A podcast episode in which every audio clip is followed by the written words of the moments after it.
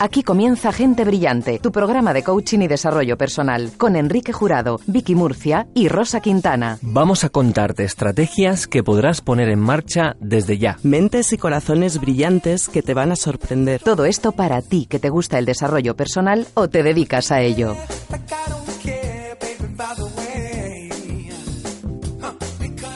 Muy buenos días, ¿cómo estás? Yo estoy súper feliz hoy de darte la bienvenida a un nuevo programa de Gente Brillante, tu programa de coaching y desarrollo personal. Gente brillante número 9. La cosa avanza y esto nos hace súper felices. Hola, saludos en nombre de quien te habla, Rosa Quintana. Saludos en nombre de Vicky Murcia, directora de Gente Brillante. Buenos días, corazona. Buenos días, ¿cómo estás? Estupendamente. ¿Y tú? Muy bien. Te veo feliz. Sí, hoy tenemos momento felicidad. momento felicidad, sí, señora. Enrique Jurado, director de Darte Coaching. Buenos días. Muy buenos días a todos. ¿Eres feliz? Pues eh, más que ayer. Más Pero que menos ayer, que mañana. pero menos que mañana, exactamente. Qué bueno. Eso es lo importante. Pero sí, sí, sí, tengo un nivel de felicidad aceptable. Muy bien. No sé si Dani Blanco en el control técnico es feliz. ¿Eres feliz, hijo? Sí, dice que sí. Sara Monte seguro que también porque siempre viene sonriente en redes y Tony Sánchez eh, detrás de las cámaras de Mindalia Televisión. Hola Tony, te queremos feliz siempre, ¿eh? siempre, siempre. Bueno, no sé si siempre, siempre, que esto en el mundo del coaching no está muy bien visto. El programa de hoy gira en torno, está claro, ¿no? ¿Cuál es el tema? A la felicidad. Vamos a saber qué es ser feliz, en qué consiste la felicidad, cómo trasladar la felicidad a distintos ámbitos de nuestra vida, como puede ser el personal, lógicamente, pero también al profesional. ¿Qué es la felicidad organizacional? ¿Qué es la felicidad dentro del mundo de la empresa? ¿Se puede ser feliz, además de en la vida personal, en el trabajo? De todo esto vamos a charlar. Quique, Hmm. ser felices. Tachan, tachan, ¿Qué quieres que te cuente, Rosa? Pues, eh, uf, te haría 5.500 preguntas acerca de este tema. Bueno, vamos a empezar por la primera. Pero como, vamos a empezar por la primera, como además tenemos unos invitados muy potentes que nos van a hablar de la felicidad, a los cuales enseguida vamos a conocer, me gustaría saber tu opinión sobre qué es ser feliz. Bueno, la felicidad es un concepto muy, muy amplio. Es eh, muy difícil llevarlo a la tierra, ¿no? Eh, podríamos hablar de, concretamente, de la emoción de la alegría, ¿vale? Esa emoción de la alegría eh, mantenida en el tiempo de una forma más o menos continua, generar una especie de estado emocional. Eh, nos va a llevar a unas sensaciones interiores de paz, de bienestar, de estar a gusto, de que independientemente de lo que la vida nos vaya trayendo, el sabernos, sobre todo, saber conocernos, gestionarnos, gestionar mm, cómo estamos por dentro y sobre todo ser mm, dar darle al mundo esa ese sembrar primaveras que a veces hablamos no esa esa sonrisa esa cercanía ese amor vale Es- eso para mí es lo que conllevaría al final tener una vida feliz. Pero también es importante entender que la felicidad muchas veces en nuestro mundo está sobrevalorada Cuando digo que está sobrevalorada, es que tenemos, como bien dice Paul Ekman, tenemos eh, siete, emociones universales que son absolutamente necesarias y que son al final tesoros en cualquier caso. Y el enfado, la tristeza, la ira, el, miedo, todo ese tipo de emociones son necesarias para también desarrollarnos como ser humanos. Al final ser un ser humano y ser feliz al final conlleva el saber eh, navegar por todas estas emociones, saber gestionarnos y al final conocernos, conocernos profundamente. Pero no conocernos eh, simplemente eh, en nuestra identidad. Quiero decir, eh, el ser humano se sobreidentifica con quién es, supuestamente, y con quién es nos centramos en lo que es nuestro cuerpo, nuestras eh, emociones, nuestros pensamientos, nuestros valores, nuestras creencias, y somos mucho más que todo eso. En el momento en el que sepamos quiénes somos trascendiendo lo que llamaríamos el ego, ¿vale? Si nos, nos conectásemos más con esa parte de alma, ese mundo de infinitas posibilidades que, que tenemos, empezaremos a conectar de una forma mucho más profunda con lo que sería para mí ese término de la felicidad. De nuevo, esto es un proceso, no es por eso cuando me has preguntado, ¿qué eres feliz? Eh, yo te he dicho más que ayer. ¿Por qué? Porque creo que en la medida que voy conociéndome un poquito más, voy siendo un poquito más feliz. Es decir, el camino de la felicidad es un camino de autoconocimiento profundo. Y una vez que sabes mucho más de ti y sabes eh, y te entiendes y entiendes el para qué estás aquí, tienes, desarrollas tu presencia, desarrollas tu coherencia, te arriesgas más en tu vida, amplías tu zona de confort, sales de ella habitualmente, eh, y das más de lo que recibes, estás acercándote a esa felicidad. Has dicho que las emociones, bueno, Paul Ekman habla de, de, ellas, entre otros autores, has dicho que son necesarias y has hablado de miedo, has hablado de ira. ¿Realmente estas emociones son necesarias? ¿No nos alejan de la felicidad? En absoluto, somos eh, seres eh, humanos y como tal eh, somos seres emocionales. Entonces es una forma el entender y aceptar, y no solamente entender, aceptar, sino conocerlo y conocerlo y, y, manejarlo, masterizar precisamente eso que sería el mundo de la inteligencia emocional, nos va a ayudar a entendernos profundamente y poder tomar decisiones el problema cuando es rosa con el tema emocional es cuando no entendemos esas emociones, no entendemos su función, no entendemos su para qué, no entendemos su proceso y desde ahí lo que hacemos es agarrarnos a la sensación y no despegarnos de ella porque nos sentimos bajo el descontrol absoluto y el caos.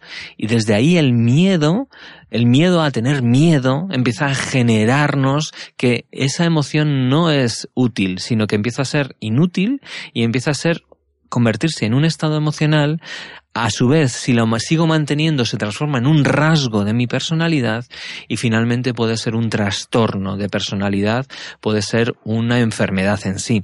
Te voy a poner un ejemplo, Rosa. Empezamos, por ejemplo, teniendo miedo en nuestra vida por una situación en la que nos dicen, oye, pues mira, eh, han ingresado a un familiar tuyo. Entonces, el miedo ahí es necesario, ¿vale?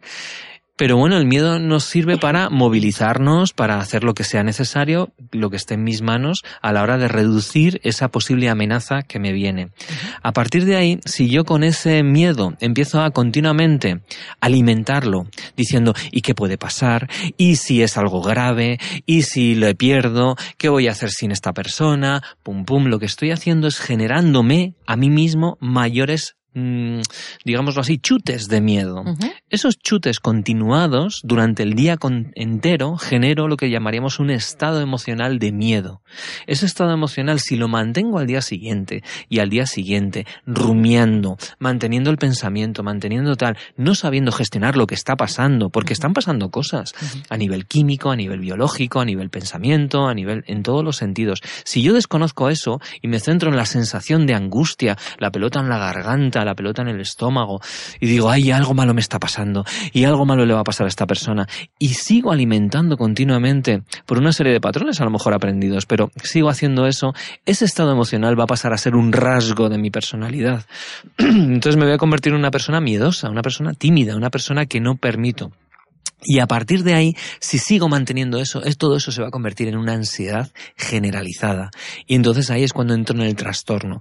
Por eso las emociones a veces se ven como algo no, no útil, pero todo lo contrario, son súper útiles para nuestra felicidad. El problema es cuando no las sabemos gestionar, es decir, cuando somos verdaderos analfabetos de la emoción. Por eso la inteligencia emocional es tan importante. Hmm.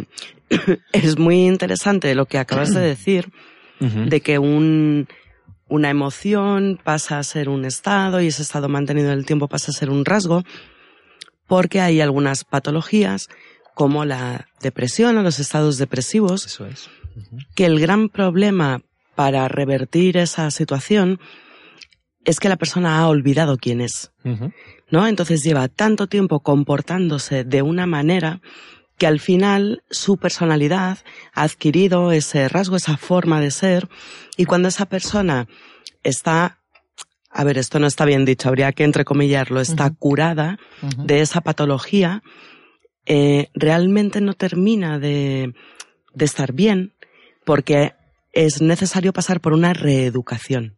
Pero se puede conseguir esa reeducación. Se puede conseguir, pero hay que tener en cuenta que es necesaria una reeducación.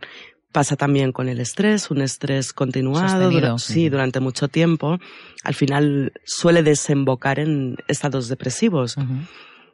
Pero, aunque la causa que lo originó haya desaparecido, aunque la persona haya recibido un tratamiento y ya esté objetivamente curada o bien, sí es verdad que si no hay una reeducación, esa persona al final será como... mm, A ver, es que no quiero decir cosas así... Sí, como muy rotundas, ¿no? muy rotundas, pero como, yo que sé, como el exfumador que siempre será fumador y tiene que tener cuidado, o el bebedor que siempre tendrá que tener cuidado porque podrá caer enseguida. Entonces pueden tener esa sensación de que no hay una recuperación completa. ¿no? Y entonces es importante porque es tan sencillo como que se convirtió en un rasgo Ujú. y tú ya no recuerdas cómo actuar de otra manera. Claro, como eras antes de, Claro, o si sí. existe otra Sí, es- posibilidad. Es, muy ¿no? importante lo, que ha, lo que ha comentado Quique. Mm. Claro. Me parece súper interesante el tema de la felicidad, porque a veces creo que se puede frivolizar un poco el término, Mm. pensando en que, a ver, seguramente eh, nos estén escuchando personas que digan, vamos a ver, pero es que no se puede estar feliz todo el tiempo. ¿Se puede o no se puede? Flower power. Exacto. Es que yo creo que tergiversamos el, el contenido del Claro, término en claro sí. que sí, desde mi punto de vista, vamos a ver, en la vida estamos aquí para experimentar y experimentar significa experimentarlo todo. Claro. Y en la vida hay cosas muy chulas que nos hacen disfrutar, que nos hacen sentir bien y hay cosas que nos retan, que nos retan, que nos sacan de nuestra zona de confort y que todo eso también es una parte de todo ese aprendizaje. Es verdad que la vida, digámoslo así, el mundo, especialmente el mundo del consumismo, nos vende eh, una, una felicidad errónea, ¿no? Esas marcas de refrescos que todos conocemos, ¿verdad? Pues nos generan eh, en un momento dado una serie de, de distorsiones y nos venden algo que no es real. Entonces al final eh, son como teatrillos, teatrillos de, mira, si tienes tu familia, si tienes coche, si tienes casa, si tienes un perrito, si tienes tal, vas a ser feliz. Y si no lo eres, es tu problema. Y eso es un problema porque realmente la, felicidad no viene de esas cosas. Esos son pequeños chutes, pues, eh, de endorfinas que, que están muy bien y además culturalmente hablando, pues sí que nos pueden generar ese, esa sensación momentánea de felicidad, ¿no? Es como cuando toca la lotería, ¿no? Ha habido miles de estudios que nos dicen que pasados tres meses, pues esa sensación desaparece, ese subidón, etcétera. Pues eso no es felicidad. La felicidad, tal y como nosotros la entendemos desde aquí, desde el mundo del coaching y del desarrollo personal, es un estado, es un, es, es algo que, que vas desarrollando de a poquitos, generando ese autoconocimiento profundo. Por eso es muy importante cuando muchas veces nosotros vamos a las empresas eh, y hablamos de conceptos, dice, vosotros sois los que vendéis la felicidad, ¿verdad? Entonces, es, es, eh, es muy erróneo, ¿no? Este concepto. Y nosotros también eh, tenemos que hacernoslo mirar a veces, Rosa. El mundo del coaching, el mundo del desarrollo personal. Porque no es, ¿quieres aprender a ser feliz? Vente y hazte este curso de coaching o hazte este curso de tal, o ven al taller de la felicidad. Muchísimo cuidado porque este tipo de cosas al final son, son contraproducentes para nosotros mismos y para la sociedad. Es verdad que la- el mundo quiere ser feliz, eh, anhela la felicidad, pero la felicidad es de dentro hacia afuera, no de fuera hacia adentro. Uy, qué importante, cómo me gusta esto. ¿Habéis visto eh, las máquinas de bolas estas de los niños? Mm. En las máquinas No. de bolas que, que echas una Sí, me monedita y imagino sale la bola con la sois- sorpresa dentro. Los que sois Sí, sí, padres sí, o tíos sí, o lo que sea, Hemos sido niños, mira. Sí, habéis Hemos visto estas máquinas. sí, sí, claro. pues yo a eso lo llamo como los niños Paulop, porque sí, o sea, Empiezas a salivar cuando no sé si habéis observado Ajá, el mecanismo, ajá. Echas la monedita, la Sí. monedita saca una bola, recompensa inmediata, Sí, es verdad. ¿no? Entonces, para mí es eh, una pasada ver Ajá. cómo se enseña a un niño Ajá. los beneficios del consumismo, de la recompensa Uf, inmediata. Es monedita, bola, monedita, bola. Y eso lo vas aprendiendo desde que eres muy pequeño. Y es verdad que muchas veces cuando, ah, estoy triste, esto es muy de chicas. Bueno, vámonos de compras. Oye, se te pasa enseguida. A mí no me gusta ir de compras. Claro, pero Ay, ese pues a mí chute sí. es un, ¿No? es un chute muy momentáneo, ¿vale? Es un chute claro, muy es la momentáneo. recompensa inmediata, pero la duración es muy breve. Y el problema es que a la larga esto es como las drogas, es decir, cada vez vas a necesitar más. Generas tolerancia. Mm, Exactamente, para seguir manteniendo ese chute. Yo recuerdo, lo que tú dices a mí me pasaba con los discos. Si tenía un mal día me iba al corte Claro, inglés o a la. FNAC o a estos sitios y directamente me compraba un disco y me hacía sentir mejor. Mm. Pero realmente, hoy en día, fíjate, con todos estos programas de Netflix, Spotify, aquí se puede hacer publicidad, ¿no? Y decir marcas comerciales. Oye, y si luego nos quieren patrocinar, Ay, bienvenidos todos. ¿eh? Patrocinadores. Bueno, pues, pues todo esto, ahora mismo, fíjate, lo tenemos todo y lo tenemos ya. Sí. Todo. Entonces, ¿qué pasa? Que la gente ya, ya no sabe qué hacer porque tiene todo, lo tiene ya y no es feliz. Mm. Siente que siguen teniendo los mismos bloqueos, los mismos problemas, las mismas frustraciones, etc. Con lo cual es una pista magnífica para decir, vamos a ver, voy a empezar a entenderme un poco más, mm. que es el camino para la felicidad el autoconocimiento. Entonces, evidentemente, puedes empezar leyendo un libro, yendo a una charla, a una conferencia, alimenta el alma, alimenta el espíritu, alimenta tu mente y empieza a descubrir quién eres de verdad. Y ahí ese es el germen de la verdadera felicidad. Mm. Vamos a seguir hablando de estas cuestiones. Antes de nada, quiero recordar, Vicky, que tenemos un, número de WhatsApp para que nuestros oyentes y espectadores puedan escribirnos y puedan preguntar todo lo que quieran, sugerir temas, eh, lanzar cuestiones para nuestro coach de la semana, que en la siguiente hora vamos a recibir su visita, como siempre. Apuntad, chicos, chicas, teléfono de WhatsApp 659 37 58 41. 659 37 58 41. En este WhatsApp podéis dejar el mensaje que queráis. Vamos a leeros siempre, vamos a responderos y vamos a atender vuestras peticiones y sugerencias.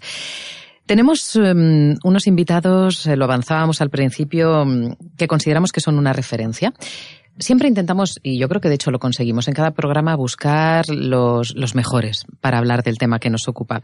Hoy recibimos la visita de Luis Bueno. Hola Luis, buenos días. Hola, buenos días. Que él ha sido muy bueno, está aquí desde el principio. Eh, hoy no sé si estoy haciendo bien diciendo que es bueno. y, vamos a explicar en otros momentos de mi vida me habrías hecho feliz. Seguramente sí. Luis Bueno es coach, es experto en FT tapping, en hipnosis ericksoniana, en PNL, en storytelling. Es uno de los más grandes comunicadores en el mundo del desarrollo personal. Es una persona que en cuanto mm, abre la boca engancha. Y ya si escuchas lo que tiene que decir, ni te cuento. Luis, ¿tú eres feliz?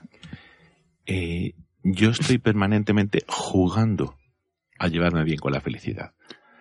Para mí la felicidad no es un estado de llegada es un proceso, es una actitud. Y verbalmente, a mí que me encantan las palabras, a veces confundimos la felicidad con un participio y la felicidad es un gerundio. La felicidad no es un llegado, es un llegando. No es un conseguido, es un consiguiendo. Yo soy feliz, yo estoy estando permanentemente buscando ser feliz. Qué bonito, me, gusta, te lo puedo comprar, me lo puedo quedar. Gracias. ¿Cómo, ¿Cómo, llamaríamos eso? Felicidando. Felicidando. Felicitando. Felicitando. Felicitando. Eh, experimentando y dando felicidad. por eso. claro, qué bueno. Felicidando, sí señor. Luis, ¿Cómo te defines a ti mismo? Porque yo he hecho una presentación, pero es muy básica. Evidentemente, todos los invitados que pasan por esta mesa mm, tienen un currículum extensísimo, eh, son generalmente invitados senior, es decir, tenéis una experiencia en todo aquello de lo que habláis, pero mm, me resulta muy complicado definiros y sobre todo porque la mayor parte de vosotros ya os conocemos, os admiramos y por eso os traemos, ¿no? Porque pensamos que también eh, podéis ser un, un, espejo en el que mirarse. ¿Cómo te defines tú? Pues eh, más allá de currículum, de formaciones, de experiencias eh, profesionales o personales, yo siempre me he considerado y me considero especialmente en esta etapa de mi vida un buscador. Un buscador permanente, un, un poeta de la vida. Me gusta buscar la rima con la vida. Hay veces que nos empeñamos en hacer prosa con la vida y nos olvidamos que somos, somos cada uno de nosotros un universo, pero este desde ese verso único podemos rimar con la vida. Y me encanta buscar la con la vida. Me, busca, me gusta acompasarme, eh, disfrutar de lo que tengo y apostar por aquello que, que quizá no está, pero que también me ilusiona para ponerme en marcha. Soy bastante inconformista y me gustan las distancias cortas las cortas. Las distancias cortas. Yo soy de mesa, camilla, pipas, brasero y mirarnos a los ojos. Y hoy día, y hoy día, eh, hoy día que somos a veces de grandes masas o de grandes auditorios, yo siempre, incluso cuando hablo en público, a mí me gusta la distancia corta. A mí me gusta el tú a tú, el corazón a corazón y el resonar de latidos junto a otra persona. Y cuando consigo eso, soy feliz. Y de hecho te acercas mucho cuando estás impartiendo una clase, que, yo he sido alumna tuya, te acercas mucho a nosotros, ¿no? Y casi a veces nos llegas a tocar. Sí, es que a mí no me gusta hablar a un vosotros. Me gusta hablar a un tú. Porque nunca escuchamos desde un nosotros, escuchamos desde un yo. Y eso a veces se nos olvida. Entonces yo intento siempre hablarte a ti que me estás escuchando, independientemente de que haya otros junto a ti. Y desde ahí me encuentro a gusto haciendo lo que hago y estoy convencido de que desde esa comodidad interior y desde esa felicidad interior, ahí se genera un espacio como un aroma que acaba también perfumando a los que están alrededor. Has hablado de universo, qué bonito, porque todos somos un verso, universo, y al mismo tiempo somos el todo, el universo, ¿no? Correcto. Qué chulo, qué concepto tan, tan, tan amplio y tan concreto al mismo tiempo. Mm, ¿Cómo empezaste en el mundo del desarrollo personal? Porque, si no me equivoco, por lo que te he escuchado decir en algunas ocasiones, tú pertenecías al mundo de la empresa de lo más sesudo, relacionado siempre con números, eras súper bueno en lo tuyo. Y, y, de repente, bueno, no sé si de repente, pero en un momento de tu vida decidiste darle un giro porque aquello no te hacía feliz. Correcto, correcto. Eh, yo de alguna forma tenía todo aquello que desde fuera se contempla como paradigma de éxito. Es decir, como modelo de felicidad. Yo tenía un buen puesto, eh, yo tenía perspectivas de futuro, yo estaba muy bien considerado en la empresa, eh, yo tenía mucho reconocimiento. Es decir, eh, tenía todo tipo de mm, aportes materiales tangibles y sin embargo había algo que yo no sabía explicar, pero me faltaba. Uh -huh. Y de esto que te preguntan y que ahora no sé, bueno, se me está viendo por la cámara, cuando no sabemos explicar qué te falta, dices, mmm, no lo sé, y movemos los dedos porque no sabemos lo que es. es. Ahora entiendo que lo que había era una insatisfacción, una infelicidad. Es decir, eh, yo me había acostumbrado a asociar eh, el logro con felicidad, posiblemente porque no me había detenido a pensar si eso era así. Hay veces que compramos un discurso, generamos una lealtad bien intencionada a ese discurso y lo asumimos. ¿Quién nos vende ese discurso? Eh, yo creo que ni siquiera nos lo venden, nos lo ofrecen y lo compramos porque es gratis. Mm. Y porque además eh, la lealtad eh, tiene un sentido muy noble. Y yo, yo que a veces la lealtad la miro con cierto recelo, creo que en ocasiones, apoyándonos en, en esa lealtad, Seguimos caminos que no son nuestros, vivimos vidas que no nos pertenecen y recreamos historias que quizá, si hubiéramos tenido un instante para elegir, no lo habríamos hecho. Y en mi caso fue algo parecido. Yo me, me dejé llevar por una inercia. Como era buen estudiante, me cogí una carrera difícil y además saqué buenas notas y además tuve buenos puestos. Lo tenía todo. Pero me faltaba yo. Wow, entonces es como no tener nada, ¿no? Ahí comenzó mi proceso. Ahí comenzó mi proceso, cuando me di cuenta de que todo lo que estaba fuera no era capaz de saciar la sed interior. Y ahí me puse a buscar el manantial.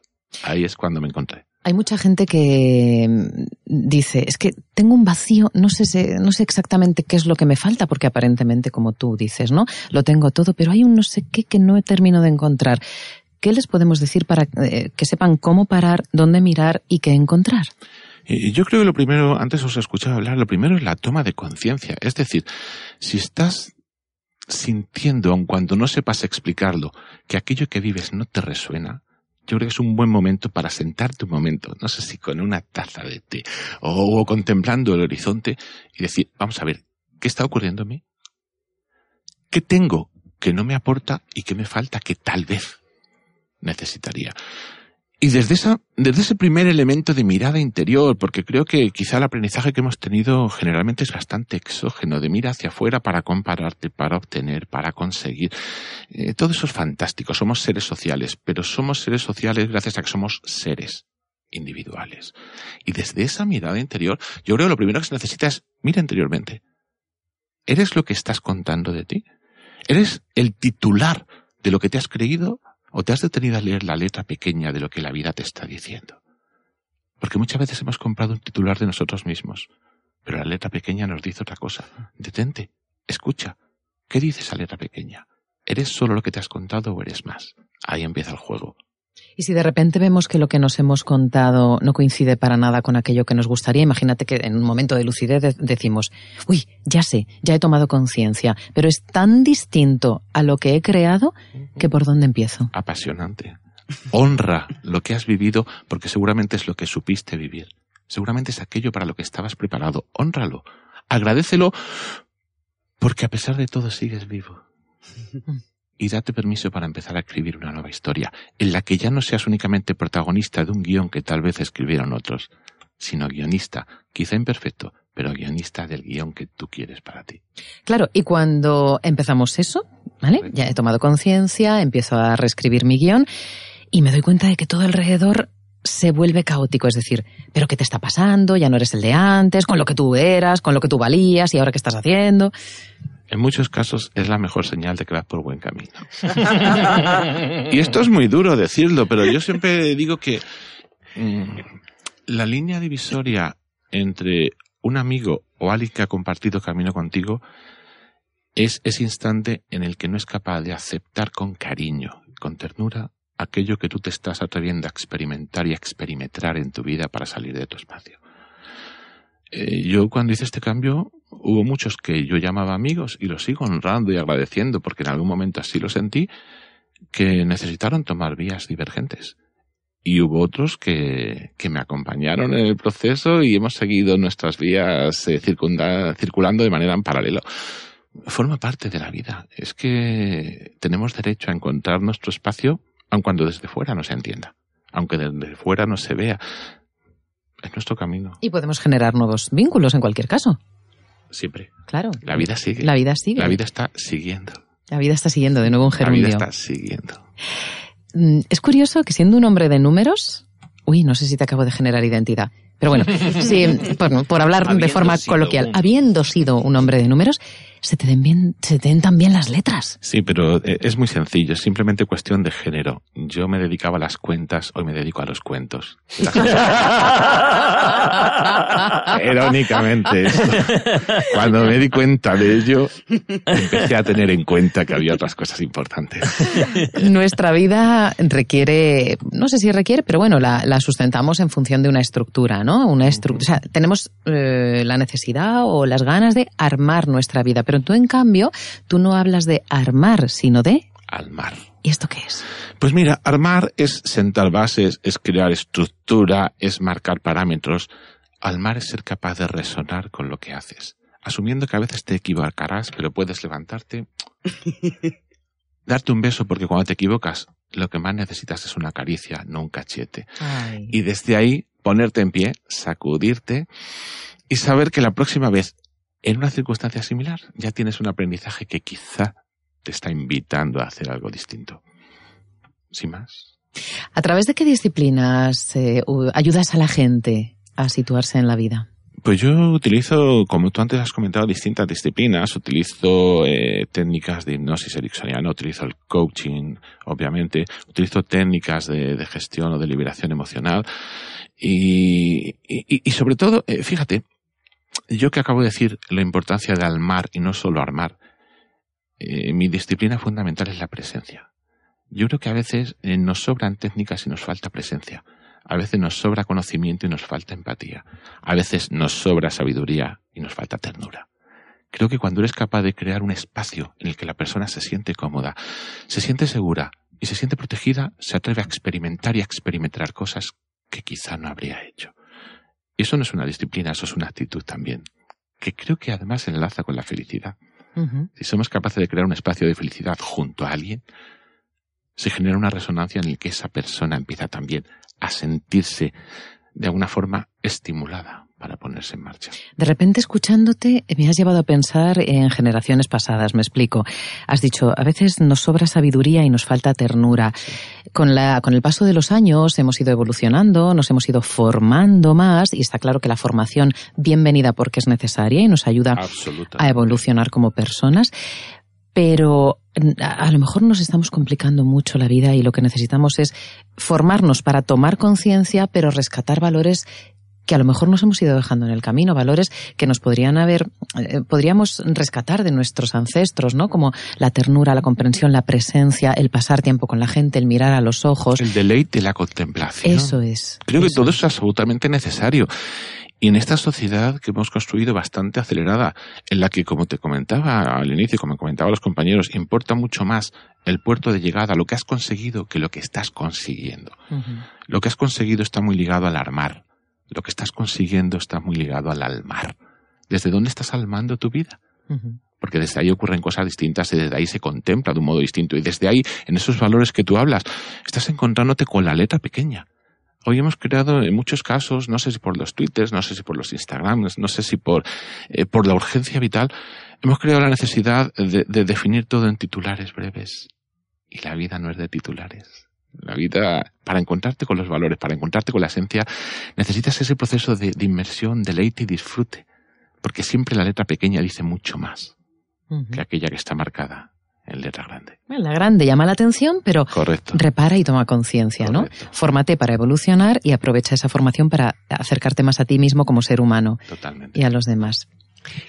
Luis, una pregunta. Por favor. Em, lo primero, agradecerte muchísimo que estés aquí con nosotros. Yo te conozco de hace muchos años y para mí es un honor eh, tenerte de amigo y de, y de colega. Es igual. Em, tengo una pregunta que creo que puede ser muy interesante para los oyentes y es, em, ¿qué recomendaciones le harías tú a una persona para que sea más feliz? Eh, vamos a ver, yo creo que hemos comentado un poquito así de pasada, eh, en mis muchos años de trabajo ya con personas, hay una cosa que me he dado cuenta. Eh, casi siempre en la búsqueda de la felicidad, el primer paso no es mirar hacia afuera. Eh, porque tenemos muchas veces el aprendizaje de que me está faltando, no he conseguido, no he estudiado, no he logrado, no tengo pareja. Eh, el primer paso es mirar hacia adentro. El primer paso es mirar hacia adentro porque creo que en la reconciliación contigo mismo, en la aceptación previa para esa reconciliación de lo que tú eres, está un primer paso fundamental. Es condición necesaria, quizá no suficiente, pero es condición necesaria como punto de partida. Luego, también me he encontrado muchos esos casos, y, como tal te lo marco como un, como un segundo punto posible. Mm, acoge con amabilidad, con ternura, como decíamos antes, tu propia historia personal. Hay veces que la felicidad no es posible porque estamos demasiado enfadados, mm. demasiado en lucha con nuestro pasado. Bueno, fuiste quizá lo que supiste ser, lo que pudiste ser. Eh, honrar, como yo decía hace un momento, honra tu pasado, toma conciencia de tu presente, empieza a buscar ilusión hacia adelante. Y creo que cuando empiezas a mirar hacia adentro y cuando empiezas de alguna manera a, en ese cambio de historia del que hablábamos antes de contarte algo distinto para reformular tu pasado, creo que ya tienen las dos bases para empezar a caminar para que algo pueda empezar a ocurrir. Eh, reitero, no sé si son dos bases eh, suficientes, si son dos bases absolutamente necesarias. Mira hacia adentro y honra pasado, conciencia de presente y empieza a ilusionar hacia adelante. Y desde ahí, si luego añades un poquito de ternura y un poquito de travesura, yo creo que tienes una ensalada fantástica para empezar a jugar la vida. Y cuando estás jugando la vida, estás extrayendo jugo a todo aquello que hay dentro. Nos decía Tim Galway en su día que mm, precisamente la, calidad a la hora de ser felices eh, la conllevaban niños de menos de cinco años, es decir, todo lo que es, todo lo que admirábamos nosotros a los niños de cinco años, esa espontaneidad, esa ternura, esa diversión, ese no juicio, básicamente, eh, provenía de, de, niños con esa edad, ¿no? Eh, sin embargo, si nosotros nos ponemos eh, a hacer ese tipo de actividades o ese tipo de comportamientos o aprendemos de ellos y los desarrollamos, se nos juzga de una forma sumarísima en esta sociedad que vivimos, como bien dices, en estos titulares, y es como si el mundo le molestase que volviésemos a conectar con ese niño que tenemos todos de cinco años eh, y de alguna forma restañar o restaurar todos esos daños que hemos sufrido desde pequeños, ¿no? Ese niño interior dañado que todos de alguna forma tenemos, a la hora de intentar volver a conectar con él, eh, el mundo se nos echa encima, ¿no? ¿Qué, podemos hacer ante esa situación? Eh, es que yo creo que durante muchos años, bien intencionadamente, yo no acabo de resonar con ello, se ha se ha buscado en demasía lo de visitar al niño interior para sanar al niño interior. Yo creo que el niño interior está hasta los cataplines de que les ánimos. o sea, diciendo, por favor, dame chuche, llévame al parque, trátame con cariño y lo demás me vale. No es ir a buscar al niño interior para sanar al adulto exterior. Es tráete al niño interior y empieza a jugar tú también. Empieza a encontrar el niño que está aquí, que no es un niño hipotético de no se sabe cuántas generaciones atrás. No, no. El niño lo tienes ahí. ¿Dónde está tu niño? ¿Con qué ternura, con qué travesura lo manifiestas? El adulto externo también necesita, porque esto no es una dicotomía, no es una disyunción entre el adulto externo o el niño interno, no, es el adulto externo y el niño interno, conjunción copulativa. Y cuando encuentras que esos dos pueden cohabitar, pueden cogerse de la mano y pueden pasárselo bien, ahí ya no te has ido al pasado, no, te has traído eso que seguía estando ahí, que quizá, por las razones que fueran, pues había perdido entre la hojarasca del día a día. Y surge la ilusión, surge el disfrute y surge el resto de cosas. Correcto, así lo entiendo. Muy bien. Luis, em, ¿qué podemos decir a quien no tiene clara la meta? Es decir, no sabe a dónde quiere llegar para que disfrute de ese gerundio pero que, que, sepa cómo focalizarse para encontrar el objetivo también. Sí, yo creo que, eh, fíjate, yo vengo del mundo del coaching, aquí estamos rodeados de, de, coaches, pero yo que soy poco ortodoxo en mis historias personales, creo que a veces la dictadura del objetivo eh, nos ha creado muchos problemas, porque a veces no tenemos claro hacia dónde queremos ir pero sí tenemos claro que no estoy cómodo donde me encuentro. Eso es importantísimo. Entonces, eh, la mejor forma de encontrar una meta no es partir ya con la meta, sino ponerte en marcha. Porque hay veces que no sabes todavía dónde vas a llegar o porque en el propio proceso vas a descubrir en ti posibilidades que te ayudarían a reformular incluso metas previas. Eh, lo importante es ponte en marcha. Lo que siempre digo, experimenta y experimenta, sal de tu perímetro. Que hay una frase que tengo que no sé si es poderosa, no sé si es de coaching, ni siquiera sé si es mía, sí, supongo que es que es, ¿qué es lo mejor que puedo hacer para mí en este instante con lo que tengo? Mm. Y fíjate, ahí está, ¿qué es lo mejor? Mejor, que puedo hacer, ponerte en marcha. Para mí, primera persona, aunque algunos me digan, eso es ego, bien, lo acepto. en este instante, en este instante, ¿qué es lo mejor que puedo hacer para mí en este instante con lo que tengo? Creo que si soy capaz de tomar conciencia y de tomármelo suficientemente en serio como para que eso sea importante para mí, si yo me detengo a escuchar esa pregunta, ya estoy en marcha. La meta. Va a llegar. Me la encontraré. Desde luego, si espero en la silla a tener clara la meta para moverme, corro el riesgo de acomodarme a la silla. Quizá no es ego, quizá es autoestima y es imprescindible quererse a sí mismo. Es que yo, yo de la palabra ego hoy día, un día si queréis hablamos de ello. Ah, perfecto, pues trataremos entonces de, el todo tiene la culpa el ego. Yo cada vez que me dicen eso es ego, digo sí, a mucha honra, porque gracias a todo mi ego también he llegado hasta aquí. Hoy día frivolizamos con esos elementos. Entonces sí, eso es ego, eso es primera persona singular. Es que yo creo que la mejor forma de altruismo social y de conciencia social es un egoísmo ecológico e inteligente, es decir, una mirada interior. Porque cuando yo estoy a gusto al mundo, le puedo aportar, si ya que vengo con cara de acelga diciendo, a ver qué me van a contar esto, porque estoy cabreado conmigo mismo, por mucho que quiera quereros, hay una parte mía que no. Necesito haberme cuidado, estar feliz y venir como venía esta mañana en el metro, escuchando mis cascos y disfrutando de la vida sin saber qué me ibas a preguntar, ni de qué íbamos muy bien. A... Pero venía feliz. Venías feliz. Y, y eso es ego, sí, encantado. Es autoestima, claro, y es autoconfianza. ¿Sabes qué, qué hago yo alguna vez cuando me planteo esto, no? De, ¿qué puedo hacer yo ahora?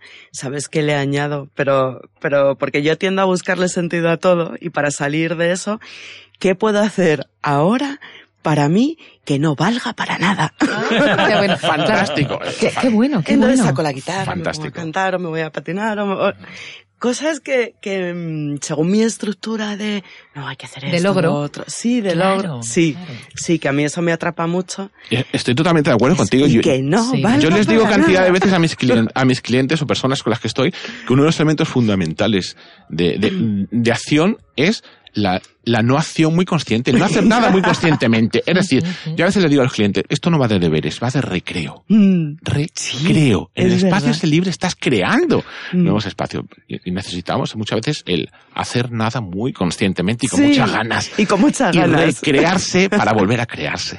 Oye, yo no sé si vosotros recordáis el diccionario que, que publicó um, ¿Eran típico? Pues Col, Col ¿Tú tienes que hacer un diccionario con tus palabras? Es verdad. Pero si estás todo el rato lanzando términos nuevos. Lo tengo en cuenta. Lo tienes que tener en bueno, cuenta. Eh, si seguís a, Luis en Facebook, eh, hace unas, uh, unos posts maravillosos, unas sí. poesías o poemas con prosa mm, maravillosos y muy profundos. O sea, yo os recomiendo que lo sigáis. Luis, ¿dónde te podemos encontrar? ¿Quién esté de escuchando o viendo? Aquí y en las redes. en las redes, pues se me puede buscar en Instagram y en Facebook, que es fundamentalmente las dos que más me mueven. Como Luis Bueno. Eh, sí, si ponen Luis Bueno apareceré. En Instagram soy, mi nick es soy Luis Bueno. Y en Facebook puedo ser o Luis Bueno o Luis Bueno Coaching Generativo. Cualquiera de las dos se me encuentra. Y tu página web, si quieren eh, buscar información sobre tus cursos, pues, que incluso tienes una formación online. O sea, no tenemos excusa para no formarnos. Online. Correcto. Eh, mi página web es fteando.com y allí estaré encantado de recibiros en plan mesa camilla como me gusta y en distancia corta. Eh, un gerundio, efeteando. Efeteando, Sí, sí. efeteando. Pues un placereando haberte telereando en el Pues programa. yo disfrutando sobremanera como todos vosotros. Muchísimas agradeciendo. Oye, que nos vemos en las jornadas de arte Nos coaching. vemos en las Sí, jornadas y claro. estaremos dando Dando. coaching Sí, sí, sí. Dando y dando vida. Sí, señor. Luis, bueno, muchísimas gracias. Muy agradecido. Gracias. Uf, eh, qué maravilla tener invitados de estas características que aportan felicidad a nuestras vidas. Es tan importante eh, experimentar estos momentos, pero claro, esto es en lo personal, ¿no?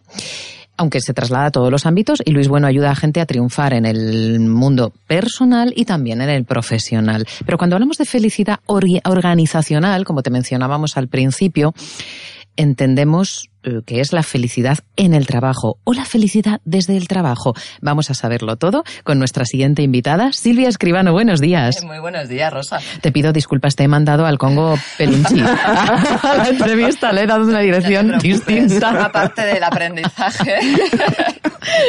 y ya estás aquí. Este- sí, y feliz, muy feliz de, de escuchar a Luis, de haberla disfrutado. Qué bien. Silvia Escribano es líder coach, impulsora de bienestar integral y la resiliencia, es promotora de la felicidad organizacional, es experta en mindfulness, en, neurocoaching, es socia directora de Isabia Consultores y, bueno, muchas más cosas que te va a contar ella misma. Silvia, a todos los invitados les estamos preguntando qué es la felicidad para ellos, qué es la felicidad para ti. Pues mira, te, te digo, la mía, mi definición personal es, yo me muevo mucho por sensaciones, soy muy kinestésica, entonces para mí es una sensación de plenitud, que yo la siento y que es absolutamente independiente a las circunstancias externas y que está como muy por debajo del resto de emociones. Y dicho más claro, porque hay un señor que lo dice mucho mejor que yo, que es el jefazo de Google, ¿no? Eh, no sé si habéis oído hablar de su libro del algoritmo de la felicidad. Para mí da una definición que es maravillosa y es algo así como que es la diferencia entre la percepción que tenemos de lo que nos está pasando, de lo que estamos viviendo y las expectativas que tenemos, ¿no? O sea, la diferencia entre lo que percibo y las expectativas que tengo, ¿no? Entonces, por aquí en medio está la felicidad. Yo recuerdo que conocí a Silvia en una ponencia suya. Fui a, como, como escuchante a una ponencia en el Colegio La Salle para oír hablar sobre mindfulness, entre otras cosas. Y ella era la ponente. Cuando ella concluyó su ponencia, aparte de que me encantó cómo comunica, pero pensé, esta chica parece muy feliz. Y sí, sí, sí, lo, lo, lo pensé así, es cierto. Y, y me, ha, me ha hecho mm, muy feliz también, me ha parecido muy curioso que fuese una de las invitadas para nuestro programa, que se diesen así las cosas para hoy volver a reencontrarte aquí. Eres feliz haciendo lo que haces, intuyo, ¿no? Soy apasionadamente feliz haciendo lo que hago. Claro, y estamos hablando de cuestiones laborales. Por lo tanto, ¿qué es necesario para ser feliz en el trabajo y que se note que experimentas esa felicidad? Pues, eh, a ver, primero tener muy claro qué es lo que te hace feliz a ti. Yo escuchaba a Luis y él, él lo dice en modo muy poético y maravilloso, pero coincido plenamente, ¿no? Eh, ser feliz implica mucha escucha, implica mucha pausa, implica hacerte muchas preguntas, implica sentirte mucho. Y, y, cuando esto lo haces de forma habitual, es decir, cuando entrenas este día a día, cuando entrenas a tu mente, eh, no es que de repente llega un día en que tengas muy claro qué es lo que te hace feliz, simplemente lo sientes y ese sentir te va moviendo y te va diciendo por aquí sí, por aquí no, ¿no? Entonces, eh, a mí me hace especialmente feliz hacer lo que hago porque es lo que yo he elegido y es lo que elijo. Y, y entonces eh, yo me considero un alma muy libre. Mis amigos dicen que soy muy fiel a mí misma y, y así esto me hace muy feliz. Te mueves en el ámbito de la empresa, fundamentalmente. ¿Cómo se aborda la felicidad en la empresa? ¿Es lo mismo ser feliz en el trabajo eh, que el concepto que tenemos hoy en día como muy presente de felicidad organizacional? No, no es exactamente lo mismo. Yo te diría que la felicidad en el trabajo es un buen indicador o es el indicador de la felicidad organizacional.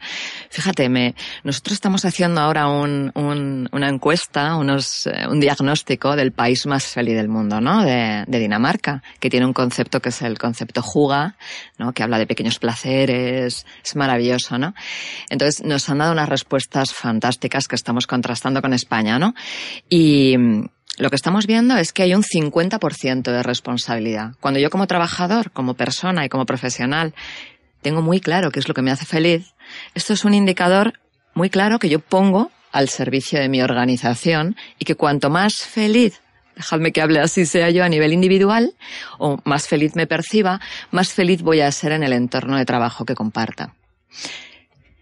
Entonces, igual que la felicidad en el trabajo es responsabilidad mía, la felicidad organizacional es responsabilidad de la organización.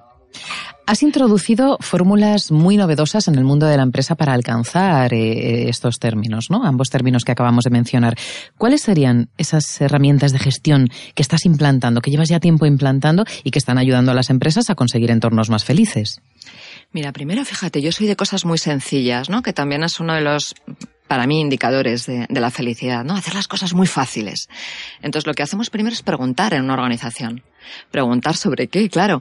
Eh, hay muchas variables, ¿no? Pues nosotros preguntamos mucho sobre tres pilares en concreto. Sobre condiciones de trabajo, pues lo que tiene que ver con la iluminación, lo que tiene que ver con los espacios abiertos, lo que tiene que, que ver con tener una sala o un vending donde haya una pizarra donde podamos estar compartiendo una conversación de café y de repente que surja algo y anotar, ¿no? Eh, otro tiene que ver, otro gran pilar, con los procesos y los procedimientos. El ver, pues, si hay excesiva jerarquía, normalmente la organización o los profesionales no vamos a fluir mucho, ¿no? A la hora de tomar decisiones, ¿no? Qué capacidad tenemos también para equivocarnos, ¿no? Eh, cómo, la organización a la que pertenezco es de permisiva en esto del error, ¿no? Porque aprendemos mucho desde ahí, ¿no? Y fomentamos mucho la creatividad. Y luego el pilar que más me apasiona, que es la gestión de personas, ¿no?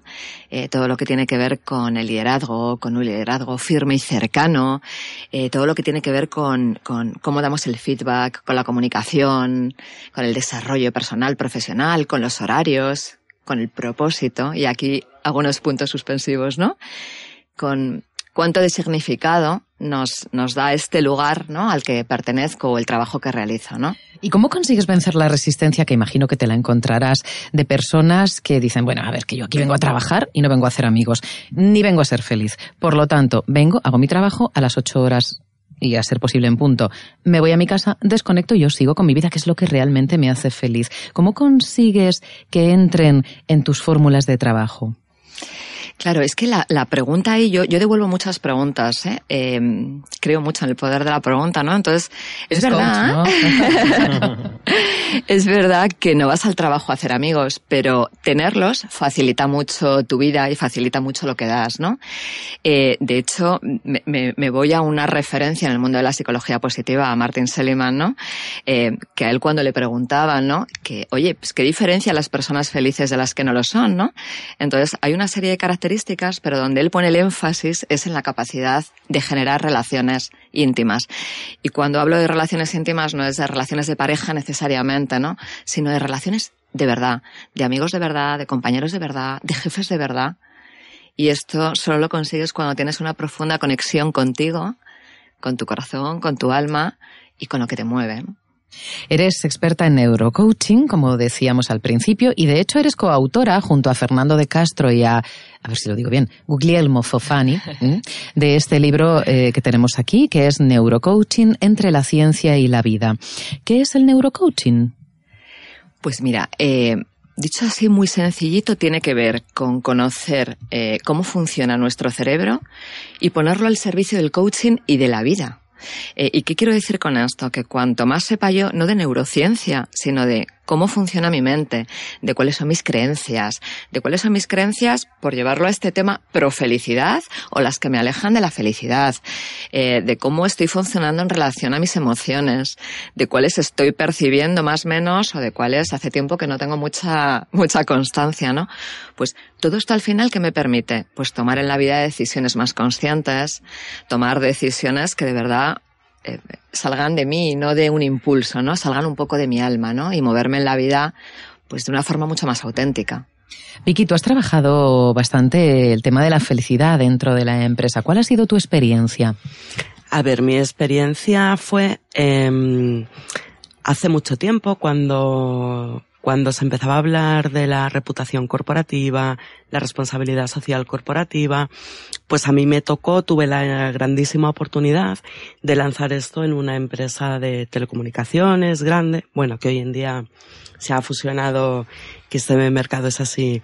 Pero yo tuve la super oportunidad de empezar de cero un proyecto para lanzar estos temas. Entonces, ¿cuál fue una de las primeras, eh, de los primeros retos que yo tuve que enfrentar? Medir. La felicidad es un intangible. Claro. Entonces, eh, si tú quieres eh, que la empresa, el comité de dirección te compre tus ideas y las apoyen económicamente, tienes que poder medir algo que es intangible. Con lo cual, bueno, pues pude entrar en contacto con distintos grupos de trabajo que había en ese momento a nivel internacional, pues unos auspiciados por las Naciones Unidas y otros en Bután. Hay un sitio que mm, es GNH Center, ellos miden, ¿no? Y estudian a nivel internacional. Hoy en día trabaja mucho el liderazgo consciente, pero en ese momento se hablaba sobre la felicidad y cómo medir la felicidad. ¿Por qué? Porque Bután es el único país del mundo que dentro del PIB hay indicadores de felicidad. Es el único país que mide la felicidad como algo tangible y objetivo. ¿No? Y entonces eso a mí me ayudó para poder entender eh, como muy bien dice Silvia, qué cosas objetivas eh, son las que dan esa percepción de felicidad al trabajador. En mi caso, eh, pues yo añadí algo, algo más que era, por ejemplo, cuando un trabajador tiene que realizar una tarea, el sentirse capaz de hacer esa tarea es importante. Es importante que tu jefe no te pida algo que tú no sabes hacer. Vale, te lo puede pedir, pero si no lo sabes hacer, que tú puedas decir, no sé hacerlo, pero quiero aprenderlo, que te faciliten esa formación. ¿No? Entonces, bueno, había muchas cuestiones como cuestiones de recursos. Al final somos animales. Si hay una lucha por los recursos, porque no está bien definido de a quién pertenece, bueno, partidas económicas o una fotocopiadora.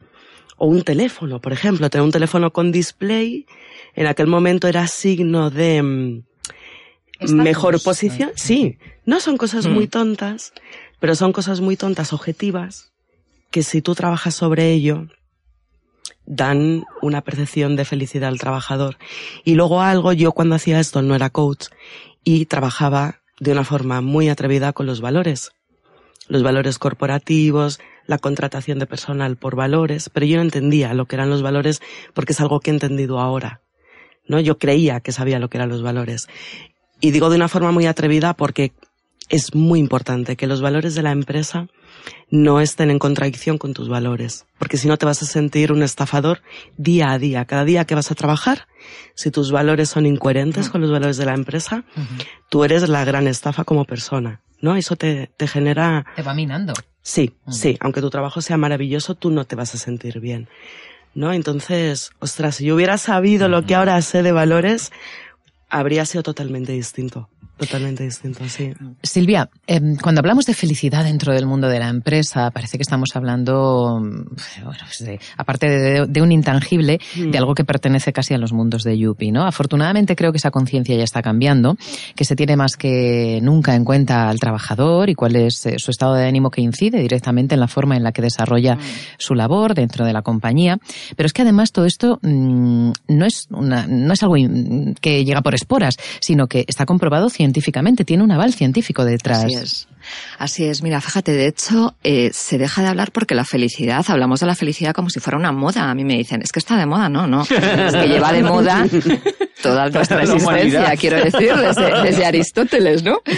Lo que pasa es que ahora para mí ha habido un paso grande y es cuando ya eh, Vicky hablaba de las Naciones Unidas, ¿no? Cuando mm. las Naciones Unidas ya se ponen serios, deciden proclamar el día 20 de marzo como el Día Internacional de la Felicidad, le piden a los Estados miembros que promuevan medidas para potenciar el bienestar y la felicidad y lo mm. consideran como un valor existencial em, nos empezamos a poner un poquito más serios. Y entonces se empieza a hablar no ya de la filosofía de la felicidad, sino de la ciencia de la felicidad. Mm. Cuidado, que esto va de realidad.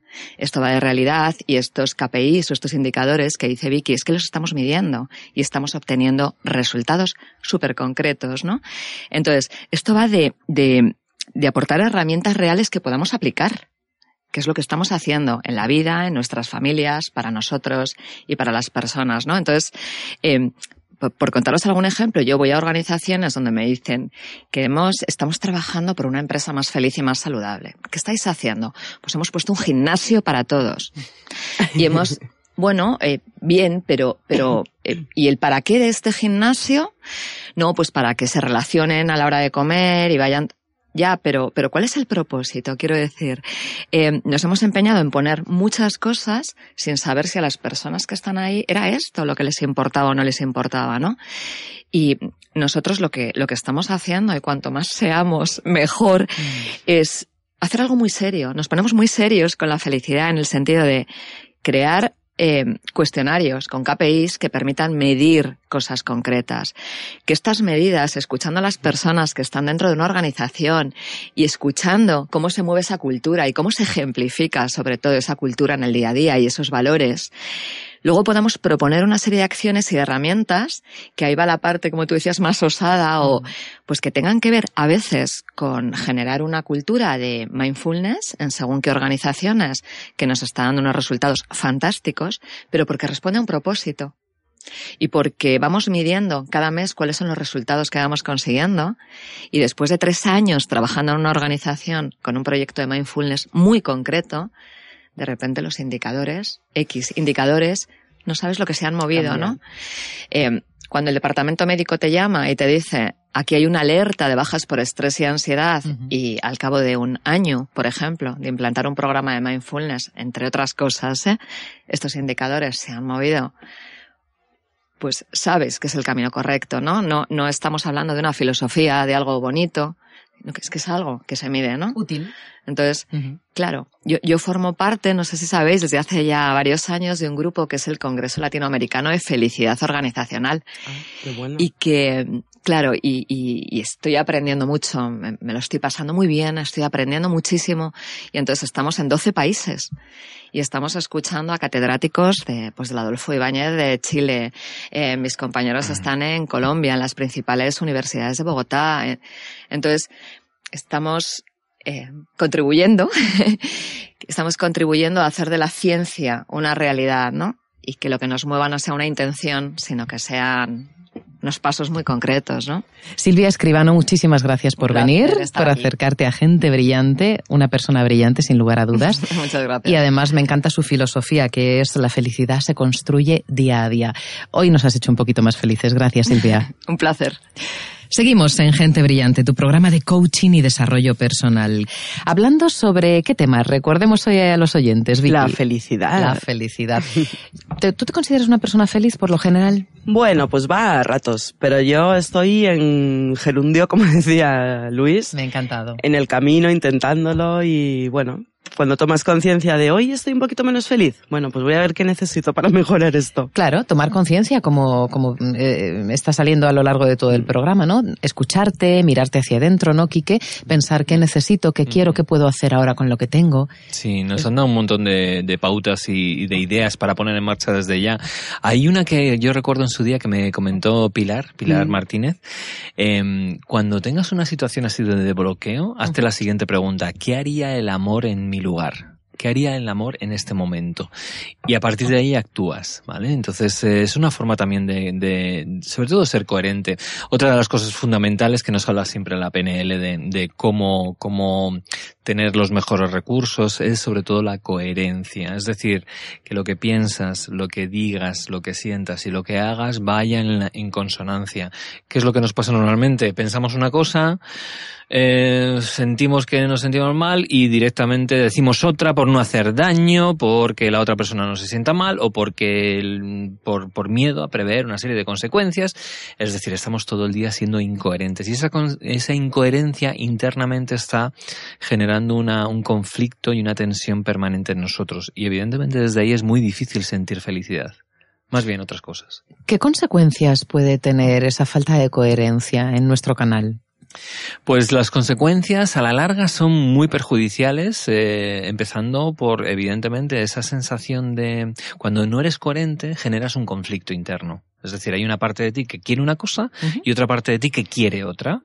No eres consciente, pero en ti se está produciendo ese conflicto. Poco a poco ese conflicto se va haciendo cada vez más eh, grande, se va, esto es como la bola de M que nos contaba el hinchado hace unos días, eh, esa bola va creciendo, va creciendo y esa, esa tensión, ese conflicto se va haciendo cada vez más grande y dentro del cuerpo, a nivel corporal, ya se empieza a sentir como dolores de cabeza, el estómago se tensa, mm, diarreas, eh, dolores de espalda, de hombros, empiezas a sentirte mal eh, físicamente hablando y eso está contribuyendo a que la bola cada vez vaya incluso a más y a más y a más y generamos un momento de absoluto caos y absoluta, sobre todo, bloqueo.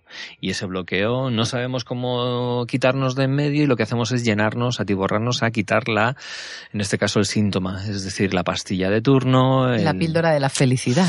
Eso es, o antidepresivos, anticosas que en el fondo no están ayudando a entender qué es lo que está pasando, por qué se está produciendo ese conflicto. Y ese conflicto se está produciendo simple y llanamente porque tus valores están yendo en contra de tus actos, de tus, eh, de tus pensamientos y de, tu, y de lo que estás diciendo. Y desde ahí es imposible. Pero es que lo hacemos prácticamente el 95% del tiempo. Con lo cual es normal que desde ahí no podamos serlo sé coherente, no, no se trata de ser sincericida, cuidado, hay gente que dice, no, es que lo, pienso esto, se lo digo a todo el mundo o qué. No, ¿vale? Pero si piensas una cosa y, y tienes una serie de valores, sé honrado con esos valores, honralos y hazlos, evidentemente no siendo un maleducado y faltando el respeto a las personas, pero sí siendo lo que tú realmente eres. Para eso es fundamental, de nuevo, el autoconocimiento. Hace relativamente pocas fechas se publicaban las conclusiones de un estudio que mm, decía, que indicaba que una de cada tres personas en la sociedad actual en España era consumidora de ansiolíticos buscando la felicidad. ¿Qué está ocurriendo en nuestra sociedad para que de repente tengamos que recurrir a, a los fármacos que están muy bien y cumplen su función, pero quizá estamos abusando de pastillas cuando deberíamos eh, analizar cuáles son las causas de ese síntoma que mencionabas. Como dices tú, el problema no son las pastillas, el problema es el abuso de las pastillas.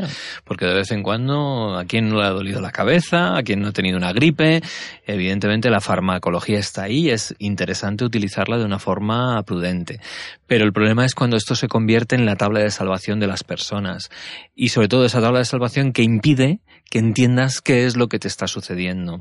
¿Qué pasa? Que todo ese proceso de entendimiento de quién eres, qué sucede, cuáles son tus pensamientos, cuáles son tus patrones, mm, esta idea de dónde viene, de si de tu madre, de tu padre, de cómo piensas, de cómo sientes, de cómo te relacionas, todo eso hay que dedicarle tiempo y esfuerzo. Y lo fácil, lo que nos han enseñado es déjate de historias, mm, tómate esta pastillita o vete al bar o consume televisión o cómprate un vestido o vete a comprarte un disco. Y desde ahí, eh, evidentemente, lo que estamos haciendo es tapar, es decir, estamos metiendo la cabeza, como los avestruces, debajo de la tierra. Y eso va a salir sí o sí, de una forma o de otra. Entonces, o empiezas ahora o empiezas dentro de un mes y desde una situación incluso peor. Con lo cual, animamos a todo el mundo a que se conozca. Si al final es todo lo mismo, autoconocimiento, saber quiénes somos, por qué nos pasa lo que nos pasa. Si es que yo creo que es, es de cajón de madera de pino entender que si me está pasando alguna cosa, qué es lo que está sucediendo dentro de mí. Yo he tenido problemas de ansiedad, he tenido problemas de incluso de angustia, de, de, ataques de pánico, y lo primero que hacía es enterarme si ante el miedo lo mejor es la sabiduría. El problema del miedo es la ignorancia. Pero en cuando tú al miedo le, le añades por un lado confianza y por otro lado sabiduría, el miedo desaparece. Lo que no tiene sentido es tapar ese miedo mirando al balcón cuando realmente lo que tienes que hacer, el miedo lo que te está diciendo es apártate de ese peligro que viene. ¿Vale? No mira al balcón porque te va a pegar la, la pedrada, ¿no? En la cabeza. Entonces, desde ahí es fundamental. ¿Qué hacemos si nos tomamos pastillas y consumimos todo este tipo de cosas? Estamos directamente mirando hacia otro lado y sintiendo como las pedradas nos van dando, pero como nos hemos comprado un, un anestésico fantástico, que son todas estas cosas que estamos hablando, estamos anestesiados y no nos duele tanto. Y como no nos duele tanto, pues seguimos anestesiados. Terminamos siendo una metáfora fantástica de lo que es la sociedad hoy en día es eh, Walking Dead, la serie. ¿Vale? Somos zombies, estamos, nos hemos convertido en zombies y, y además esto es contagioso. Así que hay que tener mucho cuidado porque nos pueden morder en cualquier momento. no, no queremos mordeduras de zombies. eh, cuando habláis de pastillas y todas estas cosas, eh, yo recuerdo en la época de la empresa, por lo que hablábamos antes con Silvia, había dos indicadores que no os podéis imaginar cuáles son, pero que eran fiables 100%. Uno, la camarera de la cafetería del bar de la oficina corporativa. Sí. ¿Por qué? Hablar con ella era maravilloso. Porque los camareros en los bares generalmente ven todo Ven cosas que tú crees que no se están viendo. Ella sabía, y además lo contaba, cuántas personas desayunaban con Lexatin. Sabía y observaba los hábitos de alimentación de las personas y decía, uy, fíjate, este debe estar en algún proyecto súper estresado porque baja y come una bolsa de patatas fritas con una cerveza, se toma una pastillita y vuelve. ¿No? Entonces era eso y había una consulta allí permanente de una doctora y un fisioterapeuta. Mm. Número de visitas y, claro, obviamente respetando el, el secreto, la confidencialidad. Pero, ¿cuántas personas vienen a consultar por ansiedad, por estrés, por depresión. Sí, cuántas personas están tratando de patologías corporales causadas por el estrés. Bueno, hubo un momento que incluso llegaban a venir SAMUR con cierta frecuencia.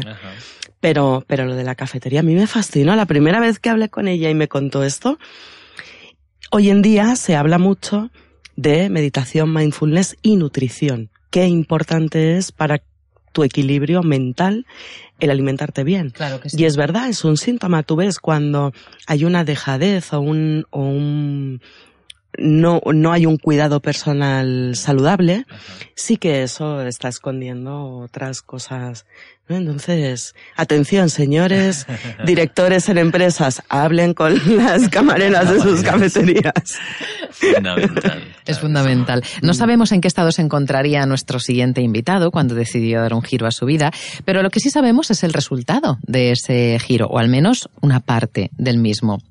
Licenciado en Ciencias Económicas y Empresariales, coach, mentor, nombrado uno de los 100 mejores directores financieros de España en 2015 y en 2016 por la revista Actualidad Económica y también por la consultora KPMG. Carlos Marín Ruiz, buenos días, bienvenido a Gente Brillante. Muy buenos días, encantado de estar con vosotros. Hoy el hilo conductor de este programa, el objetivo principal es hablar sobre la felicidad. ¿Tú conseguiste después de un estado de, imagino, infelicidad, llegar a conseguirla a través del equilibrio entre la emoción y la razón. Y esta experiencia la has eh, trasladado a un libro que se acaba de publicar a través de Colima Editorial, Colima Books, que se llama Corbatas con Corazón. Así es. ¿Eras infeliz antes y eres feliz ahora? Bueno, yo creo que todo en esta vida es eh, relativo, ¿no? Eh, somos sujetos y no objetos, con lo cual eh, todo prima la subjetividad. En, esta línea, eh, quizás son, en cuanto a la felicidad, yo considero que son diferentes estadios, ¿no? Infeliz, en, yo no me he considerado, ¿no? Nunca, pero sí con un estadio mayor de felicidad, ¿no? Diría, o podría definirlo así. Y efectivamente, tras de alguna forma integrar en mi vida, eh, como hábito, como todo lo que es el plano emocional, integrarlo en equilibrio con el racional. ¿no?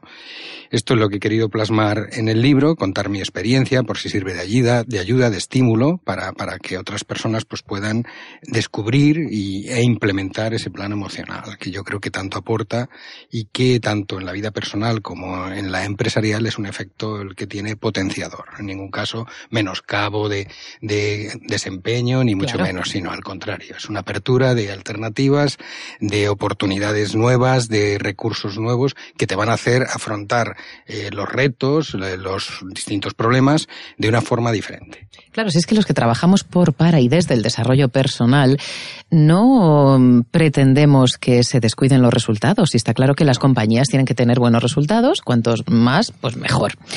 Pero mm, no a, no a cambio de cualquier cosa, es decir, no todo vale, no, no el fin justifica los medios. Aquí hablo siempre ya a título personal, ¿eh? no estoy hablando en nombre de grupo, sino hablo eh, solamente en mi nombre está claro que eh, queremos conseguir cuantos mayores beneficios mejor, pero no a costa de cualquier cosa y por supuesto no a costa de que la gente que trabaja para nosotros se sienta mal.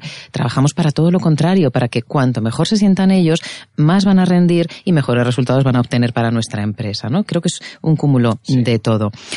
Mm, ¿Cuál es tu experiencia desde el mundo de la empresa, porque claro, tú eres empresa. Sí. Eh, estás claro, absolutamente. ¿Cuál es tu experiencia? ¿Qué es lo que te has encontrado en el mundo de las altas esferas de finanzas, recursos humanos y demás? Bueno, es una experiencia muy positiva eh, desde el punto de vista de que sí que yo doy un giro a mi estilo de liderazgo, ¿no? En mi, con mis equipos, eh, siendo un poco más líder coach, ¿no? Que, que ahora está tan de moda, pero que, que, es lo que es la implementación de la inteligencia emocional, ¿no? En este sentido, contar con las personas, eh, contar desde el punto de vista de su potencialidad, no, no de su rendimiento, ¿no? Que a veces yo creo que se tiende a bueno, no a confundir. Cuando tienes otra visión, pues marcas un rendimiento, pero eso hasta está limitado por el propio líder, ¿no? Que tiene un conocimiento limitado de la materia y establece rendimientos. Y si tú lo que quieres obtener es el máximo potencial de tu equipo, pues te puedes ver sorprendido con unos rendimientos superiores a los que esperabas, ¿no? Pero para eso tienes que tener un, estilo, pues, diferente. Además, ahora, eh, el, yo lo comento en el libro, el estilo de Taylor, ¿no? De la revolución industrial y de, del, del ordeno y mando, eso eh, como digo, pues eh, a lo mejor hay líderes que están sentados en el despacho, pero no son efectivos. Serán jefes, ¿no? Entonces. Sí, managers más que líder, ¿no? bueno, y hoy en día, perdona, los millennials ya no aceptan eso, ¿eh? No, por eso digo que ahora estamos, ahora estamos en otra era, es, una era del conocimiento, nuevas tecnologías y, y, hay que cambiar también las competencias de los líderes, ¿no? Porque tienen que ir adaptándose a la, a la nueva realidad, ¿no?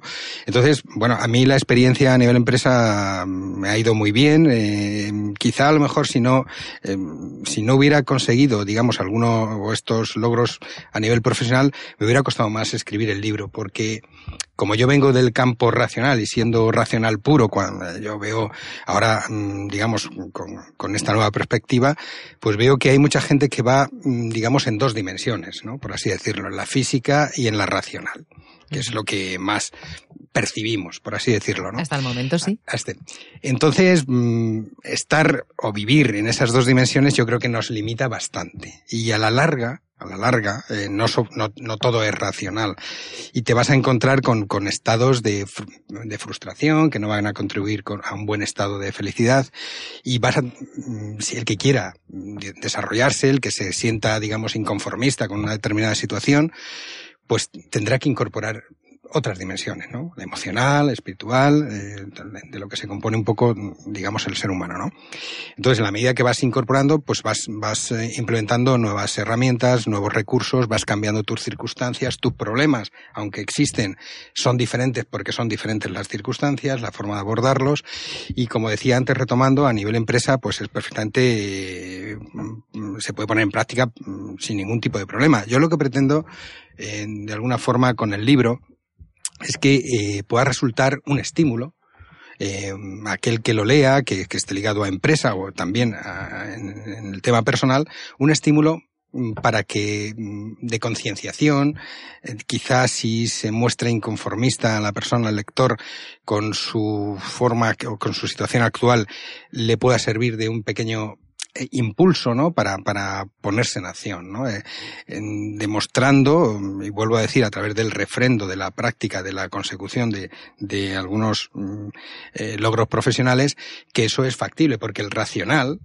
los racionales, cuando somos racionales puros, em, podemos hablar de coaching, podemos hablar de inteligencia emocional, pero realmente eh, si no lo acompañamos de resultados, es difícil de convencer al racional. Entonces, lo que yo he querido trasladar en el libro no son conceptos teóricos de los aspectos emocionales, sino ligarlos a conceptos prácticos de empresa e introducir por ahí el capítulo emocional, a ver si de esa manera, o sea, ligado a objetivos, a liderazgo, a negociación. se puede. Y darle ese punto de vista y que, digamos, la persona que esté con, con sus recursos solo racionales, dé entrada poco a poco a ese aspecto emocional, porque al final las empresas, eh, Peter Drucker lo, lo, dice, ¿no? Dice que las empresas son organizaciones son sociales con resultados económicos. Y no nos olvidemos que, que, están compuestas de personas la vida.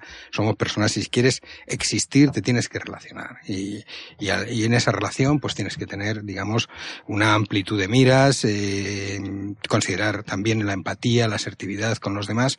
Y en este, en esta línea, eh, pues quizás sea la base para conseguir más cosas a nivel empresarial, empatizando con, tus interlocutores y, por supuesto, a nivel personal. Y esto es lo que un poco lo que quiero plasmar en el libro. En Corbatas con Corazón hablas de la felicidad, que es el tema que hoy nos ocupa, como esa chica vestida de gris. ¿Por qué? Sí.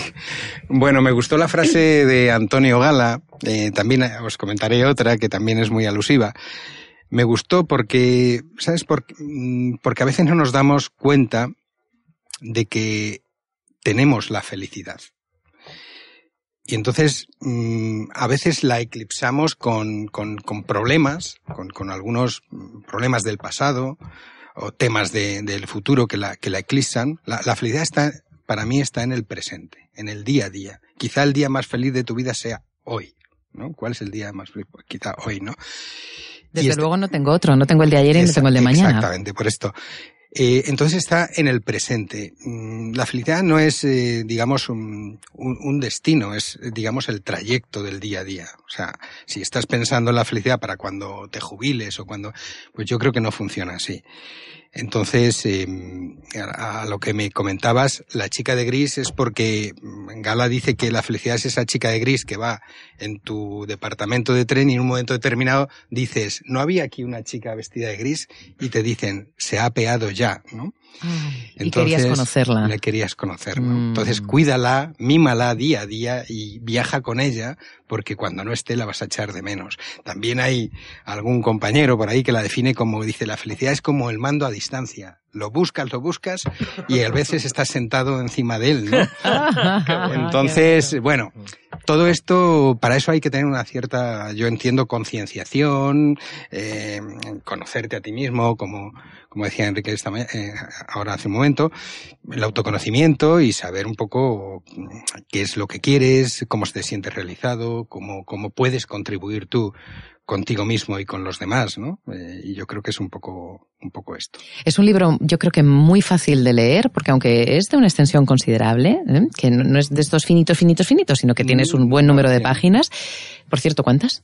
Tiene 202 y tiene 92 capítulos, que son muy exten mucho, muchos capítulos, pero son cortitos. Sí, es muy fácil de leer. Es, fácil, no tiene un lenguaje técnico, ni financiero, ni técnico en, en temas emocionales, sino yo lo que he plasmado, mm, he querido llegar a ambas partes. O sea, los capítulos van intercambiando temas de motivación personal y, empresarial, un poco para, para intercambiar ambos puntos de vista. Y son sencillos, son sencillos. Y de hecho, eh, a mí una de las cosas que me ha llamado la atención de Corbatas con Corazón es que cada uno de los capítulos viene acompañado por una imagen, es decir, que te has dirigido a lo inmediato, porque yo lo primero que veo cuando paso la página es, ups, una imagen que me impacta y que me lleva a pensar en algo y luego veo si se corresponde con lo que desarrollas en él. Efectivamente, eso es lo que he aprendido. Eh, la editorial respetó las imágenes que yo había, que yo había propuesto, bueno, hicimos algunos cambios pero sí quería que hubiese una imagen alusiva porque mm, ya solo con contemplar la imagen te haces una idea de lo que es el contenido y te ayuda a comprenderlo mejor. Em, yo si me permite un poco por comentar mm, a mí el todo el aspecto emocional eh, tuve un poco el estímulo a través de una de un seminario de Tom Peters, que es un gurú del management, ¿no? Eh, bastante conocido en americano, y, y, lo tuvo aquí en Madrid y, estuve en dos sesiones, dos días, y él me cambió la visión de, de la gestión empresarial, porque siendo un gurú, una superestrella en este campo, eh, su imagen es bastante humilde, no es un showman, por un lado, y por otro me impactó mucho con la, con la confianza ya, como yo era racional, pues viniendo de alguien que había conseguido logros, te traslada más credibilidad, ¿no? Pero él hablaba de aspectos que yo hasta, hasta ese momento, mm, yo estaba en mi torre de marfil de los datos, analizando, digamos, analíticamente, eh, con, con mucha lógica, pero él hablaba de otros conceptos que no había tenido en cuenta, ¿no? Eh, temas de creatividad, el talento, la excelencia, eh, experiencias y soluciones en vez de productos y servicios. Digo, mm, creo que algo me estoy perdiendo, ¿no? Es decir, todos estos intangibles, él, dice, si puedes tocarlo, es que no es real, ¿no? Entonces, esos intangibles no están en, en, los balances de las empresas, ¿no? La cultura corporativa, el estilo de liderazgo, pero Mm, esto ha evolucionado muchísimo. Eh, ahora mismo, esos intangibles en la valoración, en las operaciones de money o de fusiones y adquisiciones de compañías, representan más del 90% del valor de las compañías. Entonces, ahí a partir de ese momento, a mí se me encendió un poco una, luz, ¿no? Eh, de decir, me estoy perdiendo algo, voy a leer sobre management eh, orientado en, esta línea, empecé a leer y una cosa también que, que me ayudó mucho a comprender en algunas situaciones y que por eso lo plasmo también en el libro es recopilar alguna frase alusiva que, que supusiera o que suponga un anclaje ¿no? a un concepto y que lo pueda relacionar. Entonces, mm, por eso en el libro hay también bastantes frases, unas eh, más conocidas, otras mías, y que esto también me ayudó. Entonces fui, fui recopilando esas frases y ahí fue surgiendo la idea del libro, porque eh, todo esto que yo iba adquiriendo en, ese conocimiento, mi idea es que tenía que transmitirlo, porque día a día yo me encontraba más identificado con cada una de esas eh, reflexiones, eh, me, me, visualizaba, digamos, poniéndolas en práctica en empresa, pero también transmitiéndolas a los demás, y ese fue el germen un poco de ir generando una, un contenido para, para transmitirlo, bien en ponencias, seminarios o en forma de libro. En forma de libro eminentemente práctico, fíjate si será práctico que incluso en sus páginas incluyes la fórmula para ser rico. Sí, exactamente. ¿La puedes compartir? Sí, sí. Un poquito por lo menos. Sí, para ser rico emocionalmente. Emocionalmente. Pues sí, quería hacer un, digamos, una traslación ahí un poco de lo que es la, la empresa y en este sentido, pues eh, en las empresas eh, se suelen, pues se hacen ampliaciones de capital para, digamos, eh, apoyar eh, y llevar a cabo el, plan de negocio, ¿no? En este sentido, yo hice o he hecho un paralelismo y decir, oye, pues, si queremos llegar a cabo nuestro, nuestro plan de negocio emocional, vamos a hacer ampliaciones de capital emocional en forma de comunicar nuestro business plan, nuestro plan emocional, a nuestros digamos, inversores externos. Y esos inversores externos son nuestros familiares, nuestros amigos, nuestros compañeros de trabajo, es decir, toda la, toda la gente que nos rodea. Les comentamos nuestro plan emocional, porque vamos a compartir, porque queremos eh, comprender, porque vamos a transmitir experiencias, porque queremos aportar soluciones y ayudar. Entonces, si ese plan emocional resulta atractivo, ellos van a invertir en forma de confianza, te van a aportar su tiempo, su comprensión y así pues generaremos unos recursos eh, digamos, un, unos recursos necesarios para llevar a cabo el plan, el plan emocional y bueno, y ser, y aumentar nuestra cartera de valores, de valores emocionales. De valores a todos los niveles. A todos los niveles. Si te está gustando lo que estás escuchando, tienes que leer Corbatas con Corazón, ese libro que ha publicado Carlos Marín Ruiz. Carlos, ¿qué recomendación darías a las empresas para que tenga eh, trabajadores felices?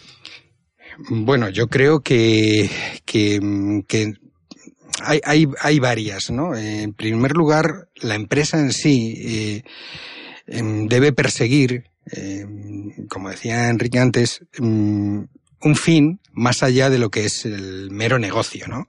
Es, debería crear una causa a la que sea, wow, apuntarse y no un negocio en sí, en sí mismo.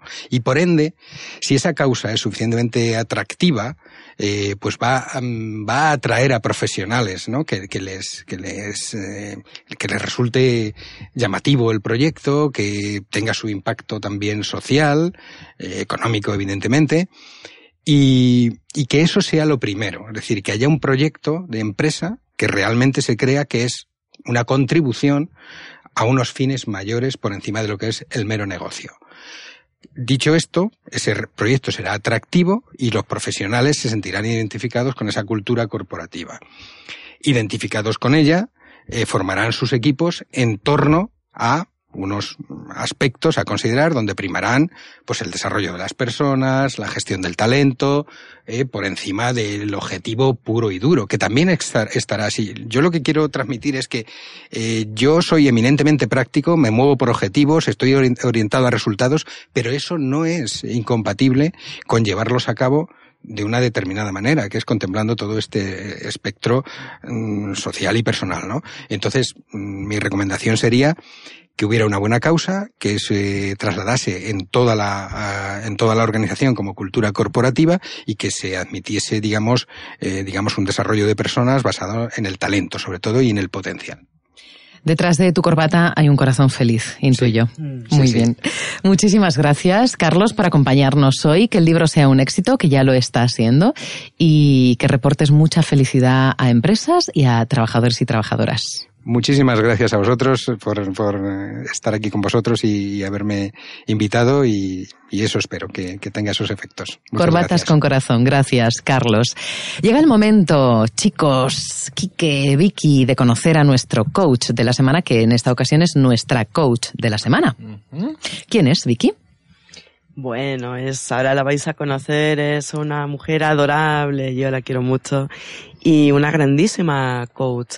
Ella se llama Beatriz Hinojal y ha venido a visitarnos hoy a Gente Brillante para contarnos lo que hace, cómo lo hace y bueno, ahora veréis. Bea, buenos días. Buenos días. Bienvenida. Muchísimas gracias por, por esta invitación y por compartir este ratito de mesa con, con todos vosotros. Estoy súper feliz. Sabes, porque sé que eres oyente de Gente Brillante, ¿eh? ¿Eh? Bueno, eres parte de Gente Brillante, de hecho, que nuestra sección El Coach de la Semana es eh, una sección que hemos creado para ofrecer un escaparate de personas que realizan muy bien su trabajo a través del coaching, de profesionales que ayudan a otros a conseguir sus objetivos, a ser más felices en la vida, teniendo en cuenta todo lo práctico que puede tener este concepto, como acabamos de escuchar, que es un concepto que se puede ver y se puede desarrollar plenamente tanto en lo personal como en el mundo de la empresa, ¿no? A nivel organización y a nivel eh, trabajadores. Vea, ¿cómo es tu trabajo? ¿Qué tipo de coaching realizas tú? ¿A quién ayudas? Yo realizo un tipo de coaching personal, sobre todo muy enfocado a la mujer. La mujer, relaciones eh, de pareja, muchas, con los hijos, porque mm, un poco por mi vivencia personal, eh, yo creo que la mujer en, en el tiempo se va perdiendo se va perdiendo un poco como su identidad. ¿Qué quieres decir con esto? Pues mira, eh, quiero decir, cuando normalmente una mujer, no, evidentemente no todas, gracias a Dios, eh, cuando va viviendo su vida, llega un momento en que, bueno, pues que se, se empareja con alguien y pasa a ser la mujer de. Muchas veces pasa a ser la mujer de. Eh, posteriormente tiene hijos, porque es lo que toca, la madre de. y pasas a ser la madre de. Y entonces te conocen por la mamá de, la mamá de. Eh, cuando esa etapa pasa, que, que, es una etapa que para mí fue una etapa muy dura, en el sentido de que los hijos se hacen mayores y de repente te encuentras que dices, Dios, ¿y ahora yo qué hago, no? Porque mis hijos son mayores, he perdido esa etapa y muchas veces no conoces a la persona con la que te casaste o con la que convives, que fue tu pareja, ¿no? Entonces, en esos momentos también puede llegar en la etapa de la hija de, porque tus ah. padres son mayores y tú te haces cargo como mujer de esos padres. Somos la generación sándwich. Efectivamente. Entre los padres y los hijos. Entonces, eh, ¿dónde está ahí la felicidad de la mujer? Pues la felicidad de la mujer en ese, en ese periodo muchas veces está en lo que el otro es feliz. Si mis hijos son felices, yo soy feliz. Si mi marido es feliz, yo soy feliz. Si mis padres son felices, soy feliz. ¿Y tú? Entonces, yo esa etapa me la encontré y dije, bueno, ¿y, yo qué? ¿Y yo qué hago? Entonces, mm, un poco lo que yo me dedico es a eso, ¿no? A decirle a la mujer que salga, que tiene su identidad, que recupere sus cosas, que recupere esas, esa alegría por salir, por, yo qué sé, por hacer punto de cruz, por lo que sea, por lo, que, le guste. claro que sí. Por lo que le guste. Y que, que evidentemente no va a dejar de ser importante para sus hijos, ni para sus familiares, ni para sus amigos, pero que es muy importante para ella misma. Entonces, que es un poco a lo que, lo que yo, mi mensaje, ¿no? Que, que vengo a decir a, este mundo, ¿no? Por decirlo de alguna forma. Personalmente creo que es muy interesante que quien realiza una labor profesional previamente haya atravesado ese desierto. Mm, no sé hasta qué punto quieres compartir tu experiencia, pero a mí me encantaría que nos dieses alguna pincelada. ¿Cómo resolviste esa situación? Pues mira, mi experiencia y mi llegada al coaching fue cuando tenía que ser. Yo además así lo tengo en mi página web y creo que, que es así, que las cosas pasan cuando tienen que pasar, ni antes ni después. Yo tengo unos amigos que llevaron en el mundo del coaching muchísimos años y os voy a contar algo como muy personal, ¿vale? Cuando yo veía a estos amigos y les decía, tal, ¿cómo os va y tal? Y muy bien, tienes que venir de... Oye, pero ¿se puede adelgazar? Porque a mí lo que me importaba... Era el objetivo. Era, era el objetivo. y yo decía, ¿se puede adelgazar? Y ellos me decían, pero tú vente, tú vente, tú vente. Y estuvimos muchísimos años. ¿Años? Años, años. Y yo no iba. No iba porque no era mi momento. Rodeabas el mundo del coaching, pero no entrabas. No entraba porque no me tocaba. O sea, y así ha sido. O sea, llega un momento en que la empresa en donde yo actualmente trabajo y empezó como, bueno, pues hacer un poquito de aguas, empezó la crisis, empezaron a ver los primeros despidos después de muchos años y aquello me, me, empezó a asustar. Aparte de eso, mis hijas se empezaron a hacer mayores y un día ella, la pequeña, me dijo que, mamá, no hace falta que vengas conmigo de compras porque ya viene, viene mi amiga. y claro. Ese momento crítico. ¿Y qué haces tú? Dices, llorar una semana en el sofá y luego. Efectivamente, así fue, tal cual. O sea, el fin de semana llorando en el sofá y casualmente eh, mis amigos me mandaban un email de que había unas jornadas de coaching. Y dije, pues voy a probar, porque total, para estar llorando, mejor me voy a ver qué pasa. Y de ahí, o sea, de ahí fue mi cambio y mi decisión de decir, tengo que ser yo, mm, voy a seguir siendo la mujer de, la madre de, la hija de, pero también soy Beatriz. Y Beatriz le gustan otras cosas, y a Beatriz le gusta salir a bailar, y a Beatriz le gusta divertirse, y a Beatriz le gusta lo que sea pero empezar a ser tú. Una vez que conoces el método, porque lo has puesto en práctica contigo misma, lo has creado tú de la nada, lo pones en práctica con otras personas, con otras mujeres. ¿Qué tipo de perfil de mujer llega a ti fundamentalmente? ¿En qué estado llegan? ¿Cómo, cómo, cómo se acercan? Pues el perfil de mujer que suele llegar a mí es ese mismo que te digo. O sea, perfil de mujeres que em, en cierta manera no saben qué hacer ahora mismo, que la relación con su pareja mm, está más bien tirante, se ha dedicado mucho tiempo a los hijos o, o, está perdiendo incluso esa pareja, ¿no? Están perdiendo esa vida familiar y, y, se encuentra sola y no sabe qué hacer. Ese es el perfil que, que habitualmente me llega. Sobre todo mujeres y mujeres en un estado de Dios, ¿qué hago con mi vida, no? ¿Dónde estoy? ¿Cuánto viene a durar un proceso de coaching contigo? Hombre, depende. Quiero decir, hay personas que, que, sobre todo que tengan muy claro dónde quieren ir, dónde lo que quieren conseguir. Lo y si no lo tienen, tú les ayudas a, y si No lo tienen, vamos buscando métodos y vamos dándole vueltas hasta que encontramos el objetivo y encontramos qué es lo que quieren, su sueño, ¿no? Por decirlo de alguna manera, ¿no? En qué se quieren convertir. ¡Ay, qué poderosa esta frase, ¿no? ¿En qué se, quieren, convertir? Quizá eso ya eh, les da una pista inicial para saber por, qué camino tienen que seguir, ¿no? Si, por supuesto. Si no lo tienen aún claro. Y mm, ¿Qué se siente, Beatriz, cuando ayudas a una mujer? Bueno, a una, has ayudado a muchas, pero eh, ponemos el caso de una. Cuando ayudas a una mujer a alcanzar esos objetivos, llega a ellos y dice, sola no hubiera podido hacerlo. Uf. Creo que no tengo palabras. O sea, es una, una satisfacción, un acompañamiento, un, un, para algo estoy aquí, o sea, es como una, cumplir uno de mis sueños. O sea, mi sueño al final es, eh, me he dado cuenta de que, de que puedo ayudar a mucha gente y de que tengo esa misión, de cierta manera, ¿no? De compartir lo que, lo que sé o lo que, o lo que me nace. Y entonces cuando una persona me llega y me dice, mira, sin ti, muchas gracias, tal, para mí es una felicidad tremenda, porque sé que he hecho algo bueno. Me acuesto y digo, gracias porque hoy he hecho algo bueno. Hoy he hecho algo bueno por la persona que sea. Por lo tanto, deduzco de tus palabras que mm, a través del coaching, en este caso, ayudas a otras personas a realizar sus sueños Y tú, con cada sueño realizado, reafirmas el tuyo. Efectivamente. Ajá. Por lo tanto, el coaching es un win-win, un ganar-ganar, todo el mundo gana. Totalmente. Es una filosofía de vida, el win-win. O sea, ya no solamente en el coaching. Ganar, ganar, porque si no, el, el equilibrio se va para uno de los lados. Hay momentos en los que se flaquea, quiero decir. Tú ahora ayudas a muchas mujeres a conseguir lo que tú lo conseguiste en su momento, pero ¿esto quiere decir que toda tu trayectoria ya es mm, perfecta, por decirlo de alguna forma? No, no, no, no, no, no, no.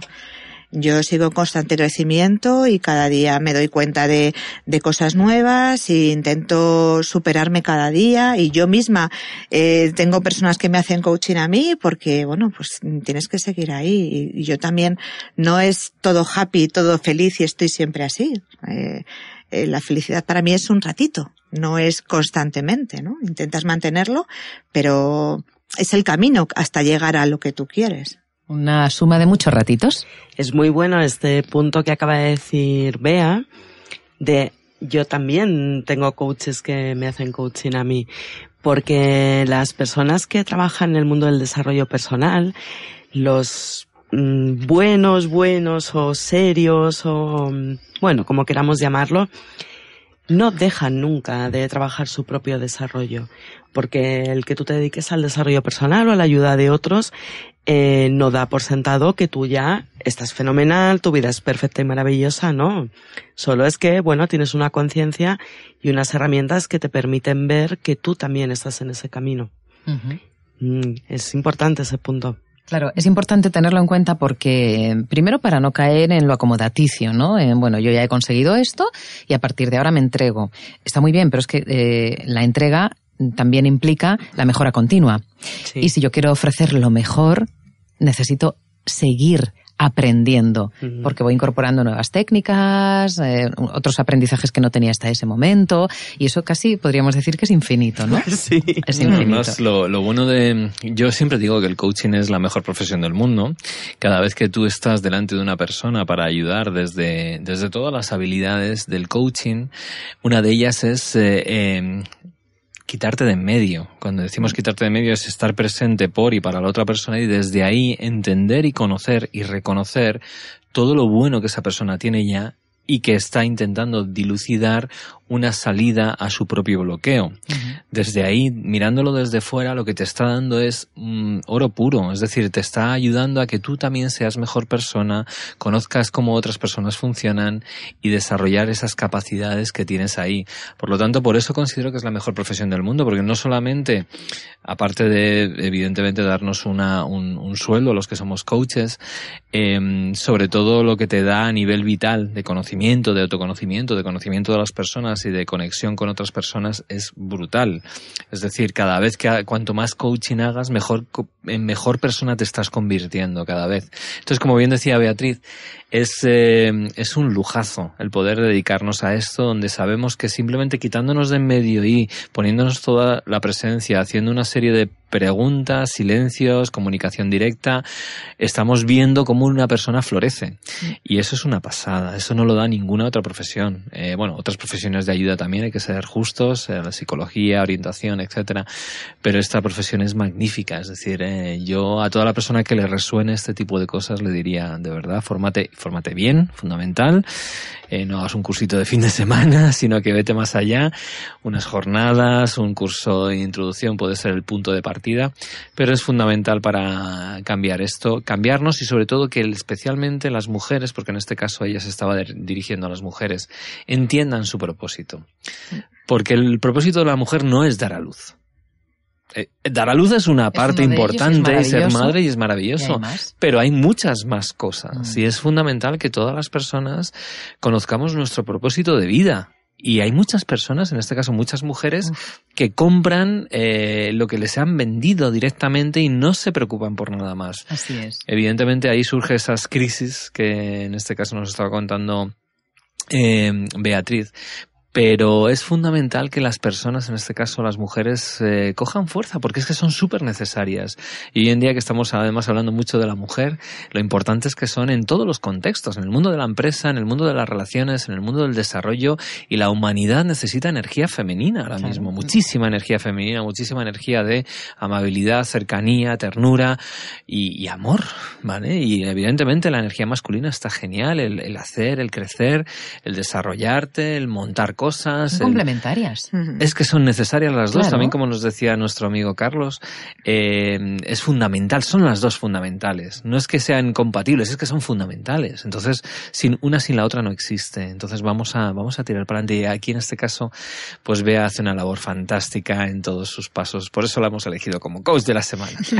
Beatriz, si alguna mujer nos está escuchando, bueno, u hombre, pero quiero decir, como trabajas fundamentalmente con mujeres, si alguna nos está escuchando y le resuena lo que le has dicho a través del micrófono, si se puede sentir identificada, si puede ponerse la mano en el corazón y decir yo estoy atravesando por esa situación, necesitaría un pelín de ayuda, ¿no? Un empujoncito, mm, alguien que, me oriente o me ayude a llegar al, lugar deseado.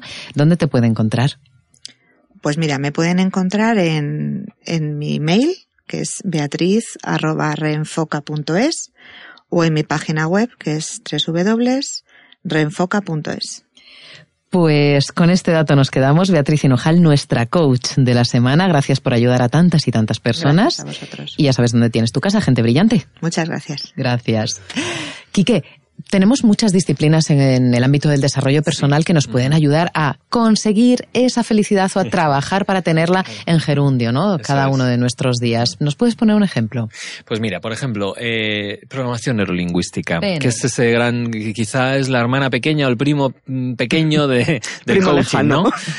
y es curioso porque la PNL lleva desde el año 1971 como disciplina, que es cuando Fran Puselich, eh, John Grinder y Richard Bandler se juntan y empiezan a crear lo que se llama Meta, que es la precursora de la PNL, ¿no? Debido a que ellos desarrollan el metamodelo, ¿no? Y por ahí es, el comienzo de la PNL. Pues sí, la PNL es eh, prima hermana del coaching, eh, es quizá, es, es una disciplina que quizá ha nacido, nació antes de lo que la sociedad estaba preparada para recibir, ¿no? Y entonces estamos hablando de los años 70 donde surge en pues todas estas disciplinas psicológicas de pues análisis transaccional, psicología humanista, psicología positiva, todo este tipo de distintas psicologías y, ahí entre ellas se pelean unas con otras y tal, y surge aquí la PNL, pues para poner un, dar un puñetazo en la mesa y tres chavales de veintitantos años empiezan a decir, tú tráeme a tu peor, al paciente más complicado que tengas, y de, pues de eso, de veteranos de guerra, de estrés postraumático, depresiones, y ellos en dos, tres sesiones eh, conseguían resultados que jamás nadie había visto, ¿no? ¿Pero cómo? Pues cómo, cómo, pues modelando, precisamente, el, la PNL es, es el arte del modelado el arte del modelado de la excelencia, ¿vale? Ellos eran, pues estaban en la facultad, en este caso de psicología, de la Universidad de California Santa Cruz y lo que cogieron fueron a los grandes, digámoslo así, em, expertos o genios de la psicología del momento, Fritz Pels, de la terapia Gestalt, eh, Virginia Satir, terapia sistémica familiar, y Milton Erickson, hipnosis ericksoniana. Y lo que hicieron fue modelar esa excelencia, es decir, saber cómo esas personas, cuáles eran las diferencias que marcaban la diferencia en cada uno de estos tres grandes genios. Hasta tal punto codificaron su forma de hacer que consiguieron generar una serie de patrones o pasos que cualquier persona, independientemente que fuese psicólogo o no, podía aplicar con clientes y conseguir los mismos resultados que estos tres grandes genios. A partir de ahí nace la PNL y la PNL se desarrolla especialmente en una primera fase en el mundo de la psicología, una segunda fase más en el mundo de la comunicación y la empresa y una tercera fase más en el mundo del desarrollo personal. Y pues 46 años tiene ya de vida y tiene mucho, mucho que decir y mucho que desarrollarse. ¿Y mm, cualquiera puede aprender programación neurolingüística? Por supuesto. Eh, aquí la, vamos a ver, la PNL en el fondo es algo que ya tenemos. ¿Cómo La- que ya tenemos? Es decir, un, un- si tú te vas ahora a Canarias y estás ahí tres años, te puedo asegurar que empiezas a hablar en acento canario. Ah, porque ¿Vale? modelo. Porque modelas inconscientemente, ¿vale? Un niño está modelando a sus papis eh, continuamente e inconscientemente. Es decir, es lo que estamos haciendo es ya dándole conciencia a algo que hacemos inconscientemente, ¿vale? Que es ese modelado. Entonces, ¿de qué esto para qué crees que nos podría servir? Pues en un momento dado, si tú ves a alguien, como en este caso Beatriz, que la vemos sonriente, que la vemos optimista, que la vemos que se, que se come el mundo, que se ha dado cuenta de un montón de cosas y se pone en marcha y monta su página web y monta su proyecto. Desde ahí, si tú admiras la capacidad que tiene en este caso Bea de desarrollar todo esto, por ejemplo, su capacidad de estar sonriendo, podemos modelar, es decir, extraer su, fo- su forma, en realidad lo que estamos observando, que su conducta, viene de sus pensamientos, Claro. de su lenguaje, de hecho el lenguaje es un reflejo de los pensamientos, de sus emociones y de su actuación, ¿vale? Al final la suma de todo ello es lo que hace que Beatriz en este caso muestre felicidad. Si yo quiero saber cómo ella muestra esa felicidad, tendré que entender cuáles son no solamente lo que observo, sino lo que hay dentro. La única forma de saber eso es preguntándola y modelando a través de preguntas, a través de observaciones, a través de todo esto. Lo mismo que hicieron estos tres grandes genios, eh, Fran Puselich, eh, John Grinder y Richard Bandler, con estos otros tres genios. Y a partir de ahí empezaron a modelar no solamente a ellos, sino también a Carl Rogers, Gregory Bateson, etcétera, etcétera. Y el arte de la PNL no se queda únicamente en patrones de psicología. Estamos hablando de cualquier patrón que genere mm, eh, excelencia en cualquier tipo de historia nos va a servir. Cualquier persona en ese sentido en- desde ahí puede entender y puede aprender la PNL. En un primer momento más de practicante, ¿qué significa practicante? Es decir, autoaplicándoselo. En una segunda fase más de ayudando a otros. ah, y una tercera fase más de enseñar a otros. Pero esa, en esa primera parte de practicante es fundamental aplicarse a uno mismo si en un momento dado tú, Rosa, tuvieses un bloqueo emocional o de pues mm, eh, te pones nerviosa para ciertas situaciones, etcétera. eh, el trabajar con ese bloqueo ayudándote a desarrollar habilidades que tienes ya dentro, pero que solamente a través de una serie de patrones de PNL puedes generar ese cambio dentro de tu, digámoslo así, ficherito mental, cambiar ese ficherito mental por utilizando uno más útil. ¿Vale? Cambiar, eh, imagínate, si te pones nerviosa es porque hay un ficherito mental que se abre cuando ve una situación de miedo, por ejemplo, miedo a hablar- en público, estás viendo ojos mirándote, se, se desarrolla el ficherito mental de cuidado que van a pensar de mí, la voy a fastidiar y entonces generas esa- ese nerviosismo. Si en lugar de ese ficherito mental tienes otro que va cuando ves personas mirándote dices, pues mira, esta gente viene a, a- a aprender cosas, a, a saber cosas nuevas sobre mí, voy a darles mi mejor versión, desde ahí puedes cambiar tu conducta. Entonces, cambiar esos ficheritos significa aplicar la PNL. ¿Y cómo es- se cambian esos ficheritos? Pues utilizando exactamente los mismos patrones que hicimos cuando aprendimos y desarrollamos esos ficheritos. ¿Cómo? A través de la experiencia visual, a través de nuestros sentidos, visual, auditiva y kinestésicamente hablando. Tú puedes generar una alternativa ¿A través de qué? A través de tu propia creatividad. Es decir, cierras los ojos, ves una imagen, escuchas un sonido y sientes una sensación que sea mucho más útil para esa situación concreta. La asocias a través de una serie de elementos que explicamos en la PNL y finalmente consigues generar el cambio. En realidad ese cambio ya lo hacemos continuamente, estamos cambiando esos ficheritos. Lo que pasa es que lo hacemos de una forma muy poco a poco y de muy de a pasitos. Con la PNL lo que haces es tener una especie como de canuto de fibra óptica de comunicación con tu subconsciente, porque es el subconsciente quien manda ahí. Entonces con la PNL vas directamente al subconsciente a generar ese cambio de ficheros y lo puedes hacer nada en un instante, en media hora, en 15 minutos. Qué poderoso, me parece. Es muy poderoso, es muy cañero. Evidentemente es muy importante que esto lo hagáis con, con gente profesional, gente que sepa y, y- y- y, por supuesto que funciona y funciona de una forma fantástica y espectacular. Yo estaba aquí escuchando a Quique, me gusta mucho la PNL. Para mí ha sido un gran descubrimiento el enfoque de Fran Puselic acerca de la PNL, me parece muy potente.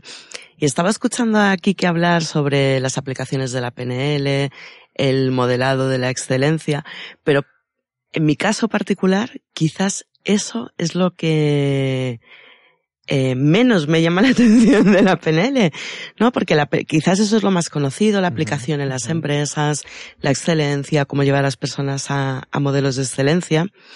Pero a mí lo que más me ha llamado la atención de la PNL, que es como un plus añadido a todo esto que acabamos de escuchar, es su aplicación en el ámbito terapéutico.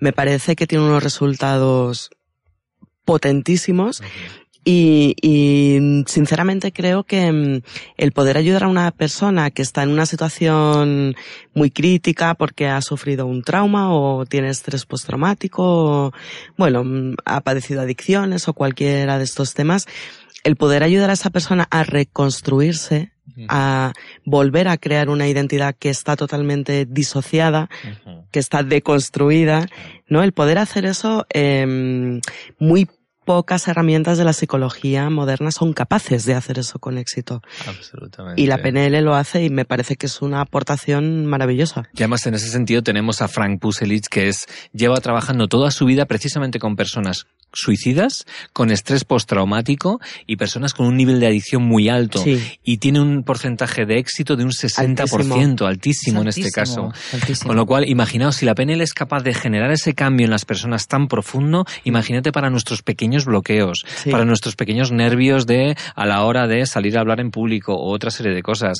Y esto lo estamos viendo desde que llevamos con la PNL. Nosotros tenemos el gran lujo de trabajar directamente con Fran Puselich, que es el co-creador de la PNL, y hacemos dentro de nada, viene además, el día, el día 31 de este mes, de marzo, empezamos un practitioner con Frank Puselich, estaremos tanto él como yo dando las clases, así que animamos a todo el mundo que quiera a generar un cambio en su vida, profundo en su vida y que se informen pues ya mismo en la escuela porque ya quedan poquitas plazas, así que se pongan en contacto con nosotros en info arroba darteformación.es y que se apunten a este curso que es espectacular y cambia vidas.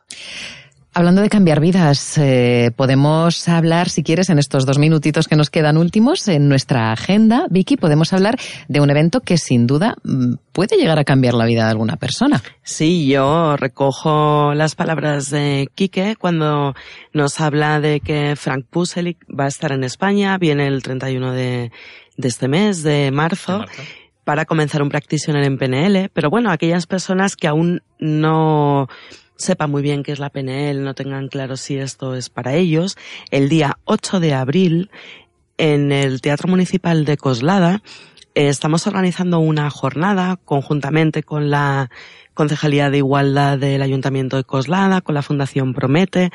Estamos organizando una jornada muy, muy interesante y una de las personas que viene como invitado a hablarnos sobre el talento es Fran Puselik, así ahí pueden tener la oportunidad de conocerlo de primera mano.